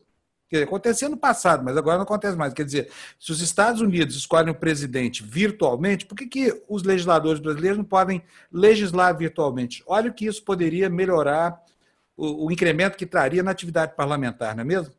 Sim, o, o, problema é que a, classe, a nossa classe política é muito desacreditada né, por tudo que já foi feito aí no passado, é, então fica difícil. É, as pessoas cobram muito, né? Por que, que o plenário ele abre na terça-feira, encerra na quarta de tarde, né? São, são os brasileiros que trabalham ali terça e quarta e quinta-feira todo mundo já vai embora. Então é complicado. Eu, eu quando cheguei lá, eu fui, fui tive que me adaptar a isso. A primeira coisa que falaram lá para mim, quando eu cheguei, é que eu não iria falar. E, ó, aqui você não vai ter espaço para falar que você precisa entender como que é o processo da Câmara para você poder fazer os discursos. E eu cheguei no final do ano com mais de 170 discursos. Né? Então, assim, eu, eu me entendi ali e, e peitei a coisa, porque você, quando chega ali faixa branca, né, apesar da, de ter é, 52% da Câmara ela foi, foi dizimada, né? os que ficaram lá, Panus, e você melhor do que eu sabe, porque você faz política já há muito tempo, conhece política, jornalismo na política. Os, os que ficaram lá são faixa preta, quarto grau, entendeu? São quarto dano, né? Estão lá cinco, cinco mandatos, seis mandatos, entendeu? Então, é difícil lidar com, aquela, com aquelas estrelas que tem lá, né? Porque aquilo lá tem horas que parece o Big Brother. Ô, Frota, eu vou te falar uma coisa. Eu não gosto de elogiar político, não, mas eu vou fazer um elogio a você. Você é um cara espetacular.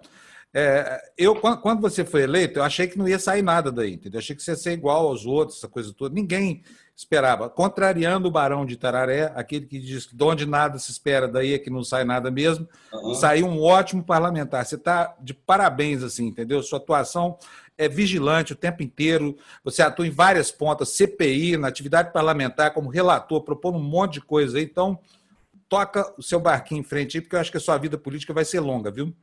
Obrigado, Deus te ouça. E ó, acabou de sair aqui que 47,7% apoiam o impeachment.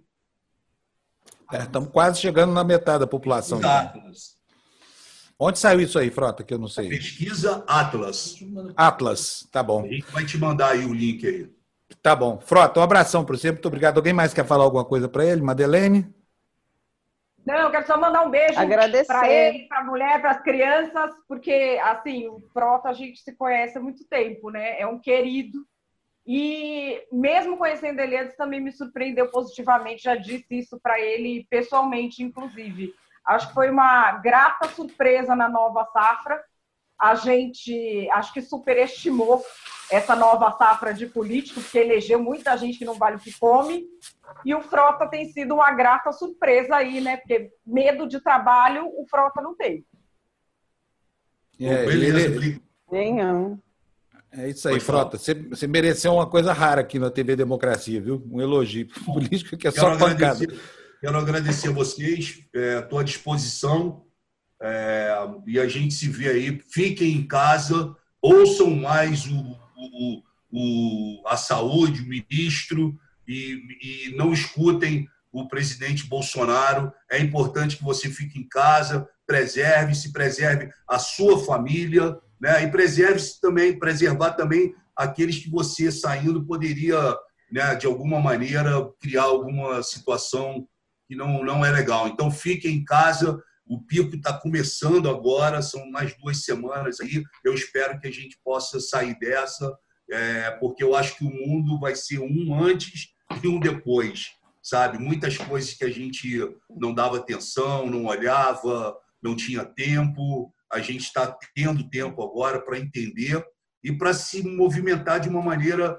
diferente, né? Então, quem, quem diria que nós não estaríamos agora aqui, né? Quando aconteceu tudo, como é que vai ser? O que, que a gente vai fazer? Então, é, parabéns aí para vocês, contem comigo e quinta-feira tem a a, a nossa, o nosso encontro. Né? Live, Live de quinta. de quinta, 8 da noite. Quinta, Gente, vocês não sabem o que eu consegui. Os que que marcheiros, sabe que fizeram? Ah. Fizeram a música do japonês da Federal? Eu sou a madrinha dos marcheiros. Então eles vão fazer toda quinta uma música para abrir nosso programa exclusiva pra gente. Olha que legal! É, Poxa toda vida. quinta vai ter uma paródia só pra gente. Olha só, e tem mais novidade que a Madá está aprontando aqui, viu? Vocês, vão ver, agora mesmo vamos falar da música. Deixa eu aproveitar e agradecer a Sandra Nunes. Deu um superchat de 10 reais com uma figurinha de heróis e um superchat de 15 reais. Sandra, valeu, beijo. Frota, um abração para você. Muito obrigado, viu? Muito grande. Obrigado. Até quinta, então. Valeu, até quinta. Tchau, tchau. tchau. Gente, só para falar, live de quinta, para você que não sabe o que é, é um bate-papo aqui entre o Alexandre Frota, o Lobão, é, ancorado pela Madá, né, pela nossa querida Madá aqui, e que tem também a minha participação e a do Luciano Ayan. Então, assim, é uma equipe muito legal. Eu fiquei muito surpreendido, viu, Madá, com o bom nível da discussão da nossa primeira, do nosso primeiro programa. E assim, sabe, assim, muita gente, muita gente, é, é, apesar dos comentários horríveis que a gente recebeu na nossa linha do tempo aí, muita gente gostou muito do, do, da, da qualidade do nosso produto, né? É, e assim, a gente está trazendo pessoas diferentes, com visões diferentes, mas também saindo um pouco dessa coisa da polarização política, né? Porque o Lobão é um cara que na área cultural ele entende muito, ele é um cara muito lido. O Frota viveu muita coisa, viveu aquele mundo artístico dos anos 80, aquela loucura. A gente tem essa experiência jornalística, você é muito mais do que eu, você é um jornalista, enfim, você é muito mais jornalista do que eu. Tá me né? chamando, tá querendo me chamar de velho, né, Madá? Não, você é melhor que eu de jornalista, Fábio. Você é não muito mais não, jornalista mas... do que eu. Eu sou mais da bagunça. Eu sou da bagunça, Fábio. Você é jornalista. Ai, eu, eu, a sua religião é o jornalismo, a minha é a bagunça. Você sabe disso. Por falar nisso, a minha religião é bagunça. Queria aproveitar para chamar todos vocês para apoiar este projeto de jornalismo moleque, que é só é levado a sério porque a gente tem o Fábio Panunzio aqui. Uhum. a causa. Mas, enfim, nós temos um Apoia-se. Apoia-se barra TV Democracia. Está aqui embaixo, na descrição do YouTube. Tem Apoia-se, tem o Catarse. Para quê? Para você ser nosso sócio. Para você estar tá perto da gente. A gente tem um apoio piquititinho de cinco reais para você que só quer mostrar que seu coração está com a gente. Só clicar aqui embaixo para você ver. E tem também uma forma de você estar tá mais perto da gente, dialogando via redes sociais, com acesso assim, ó, o tempo todo. Que aí são contribuições maiores mas não são contribuições exorbitantes. Vem aqui embaixo, entra no nosso Apoia-se, no nosso Catarse, faça parte da TV Democracia. E eu tenho um vídeo só, Andréia não me mata, é, eu quero dar de brinde para quem deu o superchat, para quem entrou no Apoia-se. Que é o seguinte, estão falando muito mal dessa campanha, o Brasil não pode parar. Mas assim, eu recebi o vídeo, Fábio, eu achei ela muito legal, achei ela ótima, e eu queria passar esse vídeo aqui. Tem, tem surpresa aí, certeza. Que não é a campanha Imagina, Brasil não pode gente. parar, certeza. É, uma, é a campanha ótima, achei linda, maravilhosa. Eu Vamos ver o que, que é então. Twitter, tem mais de 50 mil views, é maravilhoso esse vídeo, vamos ver. Para os quase 40 milhões de trabalhadores autônomos, o Brasil não pode parar. Para os ambulantes, engenheiros, feirantes, arquitetos, pedreiros, advogados, professores particulares e prestadores de serviço em geral, o Brasil não pode parar. Para os comerciantes do bairro, para os lojistas do centro, para os empregados domésticos, para milhões de brasileiros, o Brasil não pode parar para todas as empresas que estão paradas e que acabarão tendo de fechar as portas ou demitir funcionários, o Brasil não pode parar. Para dezenas de milhões de brasileiros assalariados e suas famílias, seus filhos e seus netos, seus pais e seus avós, o Brasil não pode parar. Para os milhões de pacientes das mais diversas doenças e os heróicos profissionais de saúde que deles cuidam, para os brasileiros contaminados pelo coronavírus, para todos que dependem de atendimento e da chegada de remédios e equipamentos, o Brasil não pode parar. Para quem defende a vida dos brasileiros e as condições para que todos vivam com qualidade, saúde e dignidade, o Brasil definitivamente não pode parar. Qual é o custo? Fala para mim. Qual é o custo do que estamos vivendo. Lindo filme, Madá. Eu adorei. Ficou lindo, gente. Ficou muito achei bom. maravilhoso. Não sei porque estão dando pau nessa campanha. É, realmente, assim, é, essa versão ficou sim realista, né? É, digamos assim. Gente, não é? é? Essa pobraiada toda quer viver por quê? Eles, tudo bem que a gente aceita que eles são quase seres humanos, mas vamos sacrificar, porque senão como é que o rico vai tomar sua champanhe? Vai ser muito ruim não, e, isso. Olha, você que está aí nos vendo, que não tem essa baba toda, você que não é o Justo, você que não é o velho da van, você que não é o dono do madeiro, nem nada disso, você sabe, meu amigo, que a situação não está boa para ninguém, né? É, só que, saiba o seguinte, estão querendo que você volte a trabalhar para que eles fiquem numa boa em casa, porque só tem septuagenário aí, sabe? Você acha que esses caras que estão mandando você trabalhar vão, pra, vão, vão pegar também? Vão para o chão de fábrica? Vão nada. Você vai se ferrar, sabe por quê? Você vai trabalhar, vai pegar o vírus, vai passar para os seus pais, vai passar para os seus avós, vai contaminar os seus filhos, e aí você é que vai sofrer as consequências, sabe? Porque eles vão estar tá lá, o Justo vai estar tá lá na ilhota dele, o velho da van vai estar tá voando com o aviãozinho dele por aí. Não tem ninguém nem aí para você, tá? Você é mero instrumento na mão dessa gente. É uma elite egoísta, uma elite reacionária e uma elite que não tem compromisso nenhum com o senso de humanidade, nem nada. Parece até que eles são né, uma elite de psicopatas, porque não é possível se importarem tão pouco com a vida alheia assim, hein, Madá? É um absurdo, não é não? Mas eu acho, eu acho que é uma tempestade que a gente conhece do marinheiro, né? Então, assim, nesse momento, que é um momento assim que ninguém ainda entende realmente a dimensão do que está acontecendo, ninguém ainda entende como é que nós vamos vencer isso. Nós sabemos que nós vamos ter imensas perdas econômicas, imensas perdas humanas, nós vamos ficar frágeis emocionalmente, mas agora é um momento em que os princípios vão ser colocados à prova. Agora que a gente vai saber uhum. quem é quem, Exato. Porque as pessoas Exatamente. pregaram muitas coisas, mas agora é que nós vamos uhum. ver o que é que é de verdade. De todos os lados, né? Quem, quem de, de todos os lados. E acabou Olha, essa coisa de polarização. Agora nós vamos ver o quê? A união, uhum. a capacidade de um apoiar o outro, é, a capacidade de Será? Será que vão continuar com aquela história? Ah, então, mas você me fala, vão continuar aquela história, mulher de um lado, homem do outro, branco do lado, negro do outro. Aí que mulher não pode participar, mulher branca não pode participar com a mulher negra. Será que vai acabar isso? Finalmente vai acabar? O Covid vai trazer essa abertura de pensamento para as pessoas? Ou isso eu vai se manter? Traz, vai haver, vai haver grupos identitários. Vai mudar ou não? Ou os grupos ô, identitários ô, vão continuar com isso? Mas eu acho que todos terão reflexões existenciais muito profundas. Que ótimo! Eu então já que... vai ter valido um pouquinho a pena. É, é mas não, o problema também não é só esse, né, Ju? Esse é o menor dos problemas agora, porque nós temos que parar um doido aí que está governando o país, e aí não tem desunião mesmo, mas, enfim, tem, tem, uhum. tem marcas aí muito incrustadas assim na nossa cultura que vão precisar aparecer. Você não remove o machismo estrutural, o racismo estrutural sem que isso emerja. Porque é aí. A gente uhum. achava que não existia gente que se ufana de ter um caráter ruim. Quando nós estamos vendo aí, as ruas estão cheias de gente aí desejando a morte dos outros, desejando a segregação, né? estigmatizando essa coisa toda. Como eu, eu disse outro dia no Twitter, de onde saiu tanto FDP assim, sabe? Para não falar o palavrão inteiro aqui.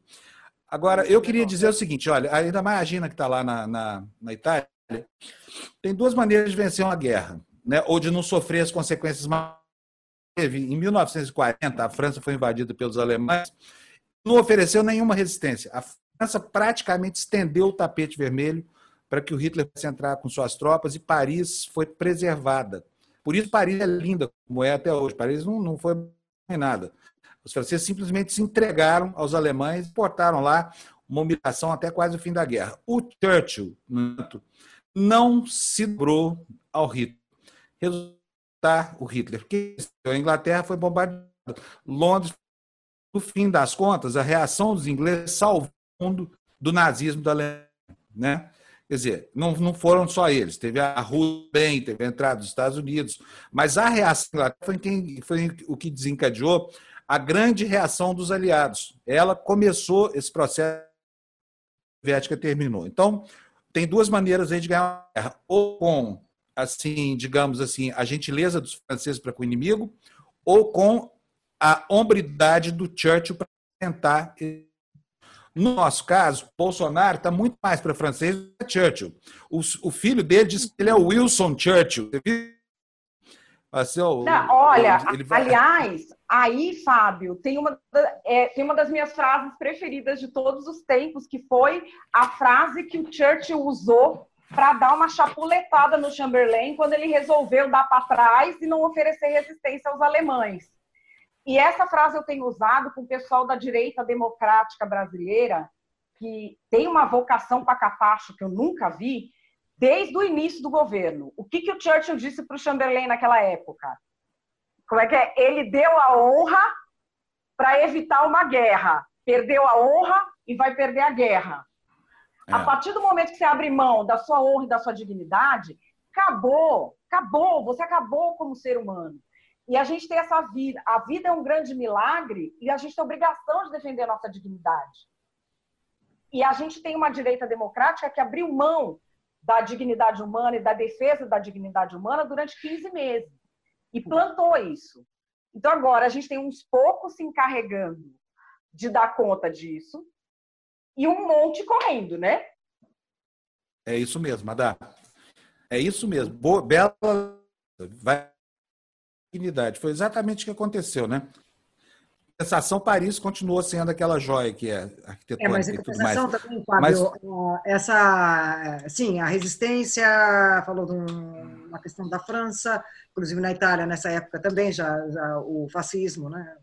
já estava proliferando, Hitler com Mussolini, não quero me deter nisso, mas quando os aliados se reuniam para eliminar o fascismo, para vencer o fascismo na Itália, ok, eles bombardearam principalmente os aviões americanos, com uma distância muito alta, sem até aquela tecnologia de fazer a, a, o alvo mirado, a mira no alvo. É, então, eles usaram... Não existia bombardeio cirúrgico, né? Tudo Não, inteligente. Bomba inteligente, olha, só agora mesmo que eu ainda não entendi.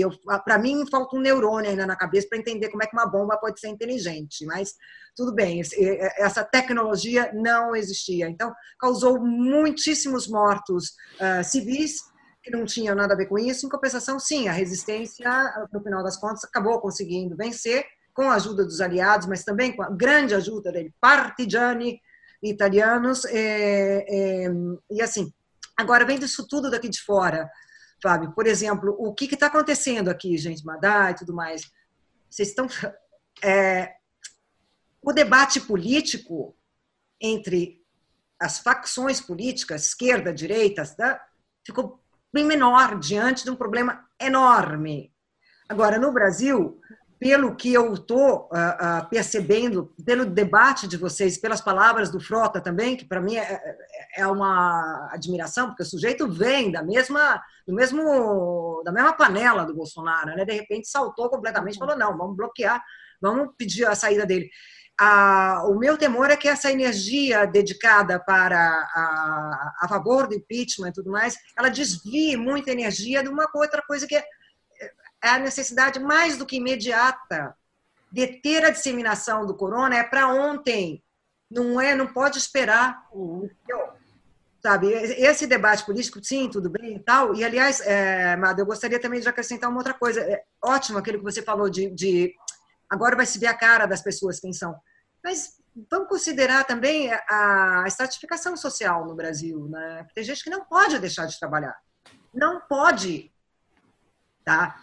E outra. É por isso que os outros que podem ficar em casa devem ficar para evitar a dispersão esse, do vírus para toda exato, a população. Né? Exato. Tem gente que não pode. E além do que a ação das prefeituras, num momento tão importante como esse, eles estão colocando mais ônibus, mais transporte coletivo nas, nas ruas para que as pessoas não tenham que, que se, se, ficar todas ali confinadas dentro do mesmo dentro do mesmo veículo, ainda mais agora que vai chegar o inverno, que as janelas vão ficar fechadas, etc, etc. As prefeituras estão providenciando isso eu não falo só das prefeituras de São Paulo, Rio e grandes centros do Sudeste e do Sul do país. Falo também das outras prefeituras, Nordeste e, e, e, e por aí afora do Brasil, desse Brasil imenso. Os prefeitos estão sendo, estão sendo gigantes aqui, Gina. Eu, eu tenho visto muito boas atitudes. Tem, olha, por exemplo, o prefeito de Macaé, que é médico, integrou o SUS com a rede particular para atender de forma unificada e fez um hospital de campanha. A gente tem em Jaraguá do Sul um prefeito que é, descobriu como que a técnica de desinfecção das ruas, bem antes de São Paulo, Rio de Janeiro, e já está espalhando por teleconferência para todas as cidades pequenas. Como ficou sem liderança, os prefeitos estão fazendo muita coisa. Então a gente às vezes tem uma sensação de que está tudo muito solto nas cidades, mas cidade pequena eles vão na casa do prefeito. Se ele não fizer nada, ele está morto. Ótimo. Então tem Ótimo. isso também. Graças a Deus, né? Aqui no, no, no debate italiano também está surgindo essa questão do coronavírus e democracia. O coronavírus pode, é, pode ameaçar a democracia? Em qual sentido? Não é o sentido só de você ir para as urnas, não. É o sentido que você está extremamente controlado, porque a população precisa, o indivíduo precisa ser controlado, porque se, se ele não respeitar as regras, vai ser um perigo ambulante e vai contaminar uhum. diversos. Então, o indivíduo começa a ser controlado e, a, e quando a liberdade dele é, é, é, é cerceada, é limitada, porque é nesse momento, uhum. até que uhum. a democracia segura. E este seria o risco, vendo de fora, é, me surpreende, é, vamos dizer até mesmo no positivo, é que oh, não exista, pelo menos, pelo amor de Deus, estou aqui fora, uma ameaça uhum. a, a, ao sistema democrático atual do Brasil, no sentido de falar agora exército uhum. na rua, ninguém pode falar nada, todo mundo dentro de casa. Tem essa, essa é. possibilidade de pergunta. Gente, vamos encerrar o programa. Está pedindo para a gente terminar. É, então, uhum. eu estou sabendo aqui. Vamos, eu só quero ler aqui algumas participações aqui dos nossos dos nossos acompanhantes. Como é que chama isso? Cybernautas? É, o André Sarmento diz para Madá que Madá ainda tem boi na live, os moradores, é, é, moderadores, por favor, renovam os robosos. Gostei disso. A Vera Lúcia Desculpa, gente. Vera Lúcia Lemos de Castro nos mandou vários bordões aqui, interdição já, reforma agrária já, chega de preconceito, bora dividir os pães, né, numa alusão à metáfora do, do, do, do Eduardo hoje. A Vera Lúcia Castro também diz matar a fome, o fim do monopólio, Uh, então, nós já vimos, Vera Lúcia, desculpa, não vai dar para ler tudo, tá? O Cláudio Brandt fala que o Ronaldo Caiado fez soar alarme dizendo que há pouco que se Bolsonaro não fizer nada pelos mais pobres, o Ronaldo Caiado disse há pouco que se não se fizer nada pelos mais pobres, vai haver desobediência civil e eufemismo para quebra-quebra. O Cláudio Brandt está me perguntando aqui, Panunzi, qual é a chance de a esquerda se unir ao Caiado e à voz de direita não extremista para tomar uma decisão definitiva sobre o destino de Bolsonaro? Existem negociações? Eu acho que existe, Cláudio, a gente nunca sabe, né? Mas eu acho que existe sim uma articulação. Você pode ver que assim, o papel que as pessoas estão assumindo. Mourão, é, é, Rodrigo. É, como é que chama, gente? O Rodrigo, presidente da Câmara.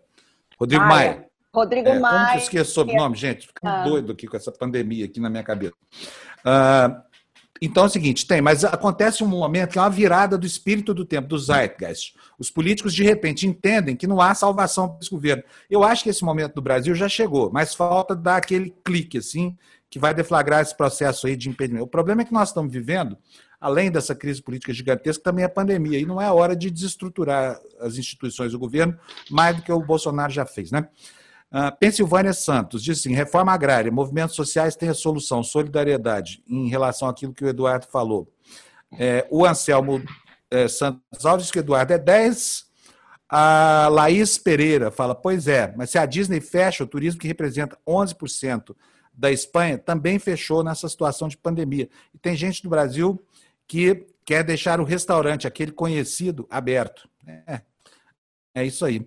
Olha, aqui o Ricardo Freitas pergunta se tem uma confirmação da entrevista com o Ciro. Vou deixar aqui a informação. Amanhã, 10 da manhã, tem Ciro Gomes, que vocês tanto pediram aqui na TV Democracia, tá? Ele vai falar com a gente amanhã. E olha, o Ciro tem muita coisa para falar. A minha irmã Vinha diz que o Tertúlia está demais, manda os parabéns para nós. Gente, o Anselmo Santos diz: quem faz a riqueza é o trabalhador. Sem pessoas, de nada vale a riqueza. Somos os consumidores oprimidos pela ganância da humanidade. Isso significa nós contra nós. Ricardo Júnior diz que estudo sobre coronavírus prevê um milhão de mortes no Brasil se não houver medidas de contenção. O André Sarmento fala que o Guedes está segurando a grana igual tio Patinhas. O que mais aqui? Suzana Córdova o dinheiro que está no Banco Central, no Tesouro, não é nosso? Por que tanto delírio? Né? Tanta dificuldade em dar esse dinheiro que não é da gente, na verdade, que é do governo. A Suzana diz que nojo ver aquela Bia Kisses propagando no Twitter que o renda mínima foi uma vitória do governo. É verdade, essa deputada é tão mentirosa, ela é tão sem critério para tudo, que assim, toda peça que chega dela que eu desconfio que seja é, mentirosa. O UFC Cariri nos dá bom dia, pede entrevista com o Ciro. Você pede isso há muito tempo, Cariri. Nós estamos aqui providenciando para te agradar amanhã. O Cirão vai estar com a gente aqui amanhã, tá bom? Antônio Roberto Barros Correia diz, promove um debate entre ele, o Ciro, e o Eduardo, né? O Eduardo querer participar dessa entrevista, tenho certeza, não falei com ainda, mas vai.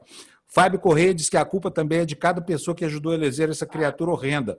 Eu acho que está certo, é isso aí.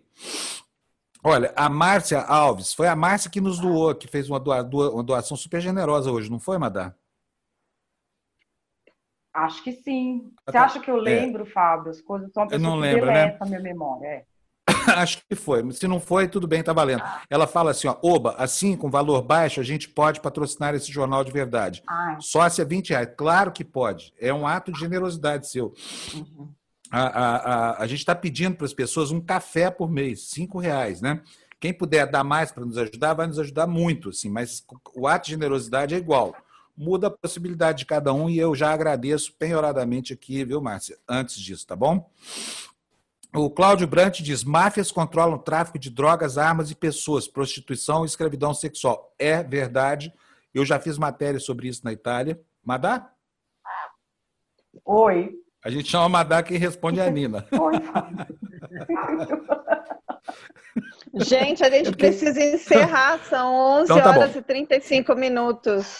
Bom, quero então agradecer mais uma vez a Márcia, que fez essa doação de 20 reais, muito importante para nós. Agradecer também a Sandra Nunes, que nos doou 10 reais, né? O, é, a Sandra Nunes depois nos doou mais cinco reais. Sandra, muito obrigado. Ela fala assim: ó, o Frota tem que sair da extrema-direita e vir para o nosso lado. Parabéns. Eu acho, Sandra, que ele já saiu. O Frota nunca foi de direita, não. Ele estava equivocado naquela eleição do Bolsonaro, porque o discurso dele é igualzinho ao discurso da oposição, não é, não, Madá? Uhum. Ah, sempre foi, né? Ele é artista. Eu acho que ele surfou no, na onda lá do Bolsonaro e virou deputado e pronto do Bolsonaro passear, né? Gente, é isso. Eu tenho que encerrar. Eu quero agradecer o Astrobaldo, Marcelo Matos, né? Ana Maria Baladim, todo mundo, a Débora Benes, Camila, todo mundo que mandou para a gente, eu não consegui ler aqui. Desejar para vocês uma semana ótima, sem coronavírus. Vou pedir para vocês para mim, porque senão eu vou ficar tossindo na orelha das pessoas. Tchau, gente. Bom dia para vocês. Tchau, tchau, gente. Elas são. Tchau, hein? tchau, beijão.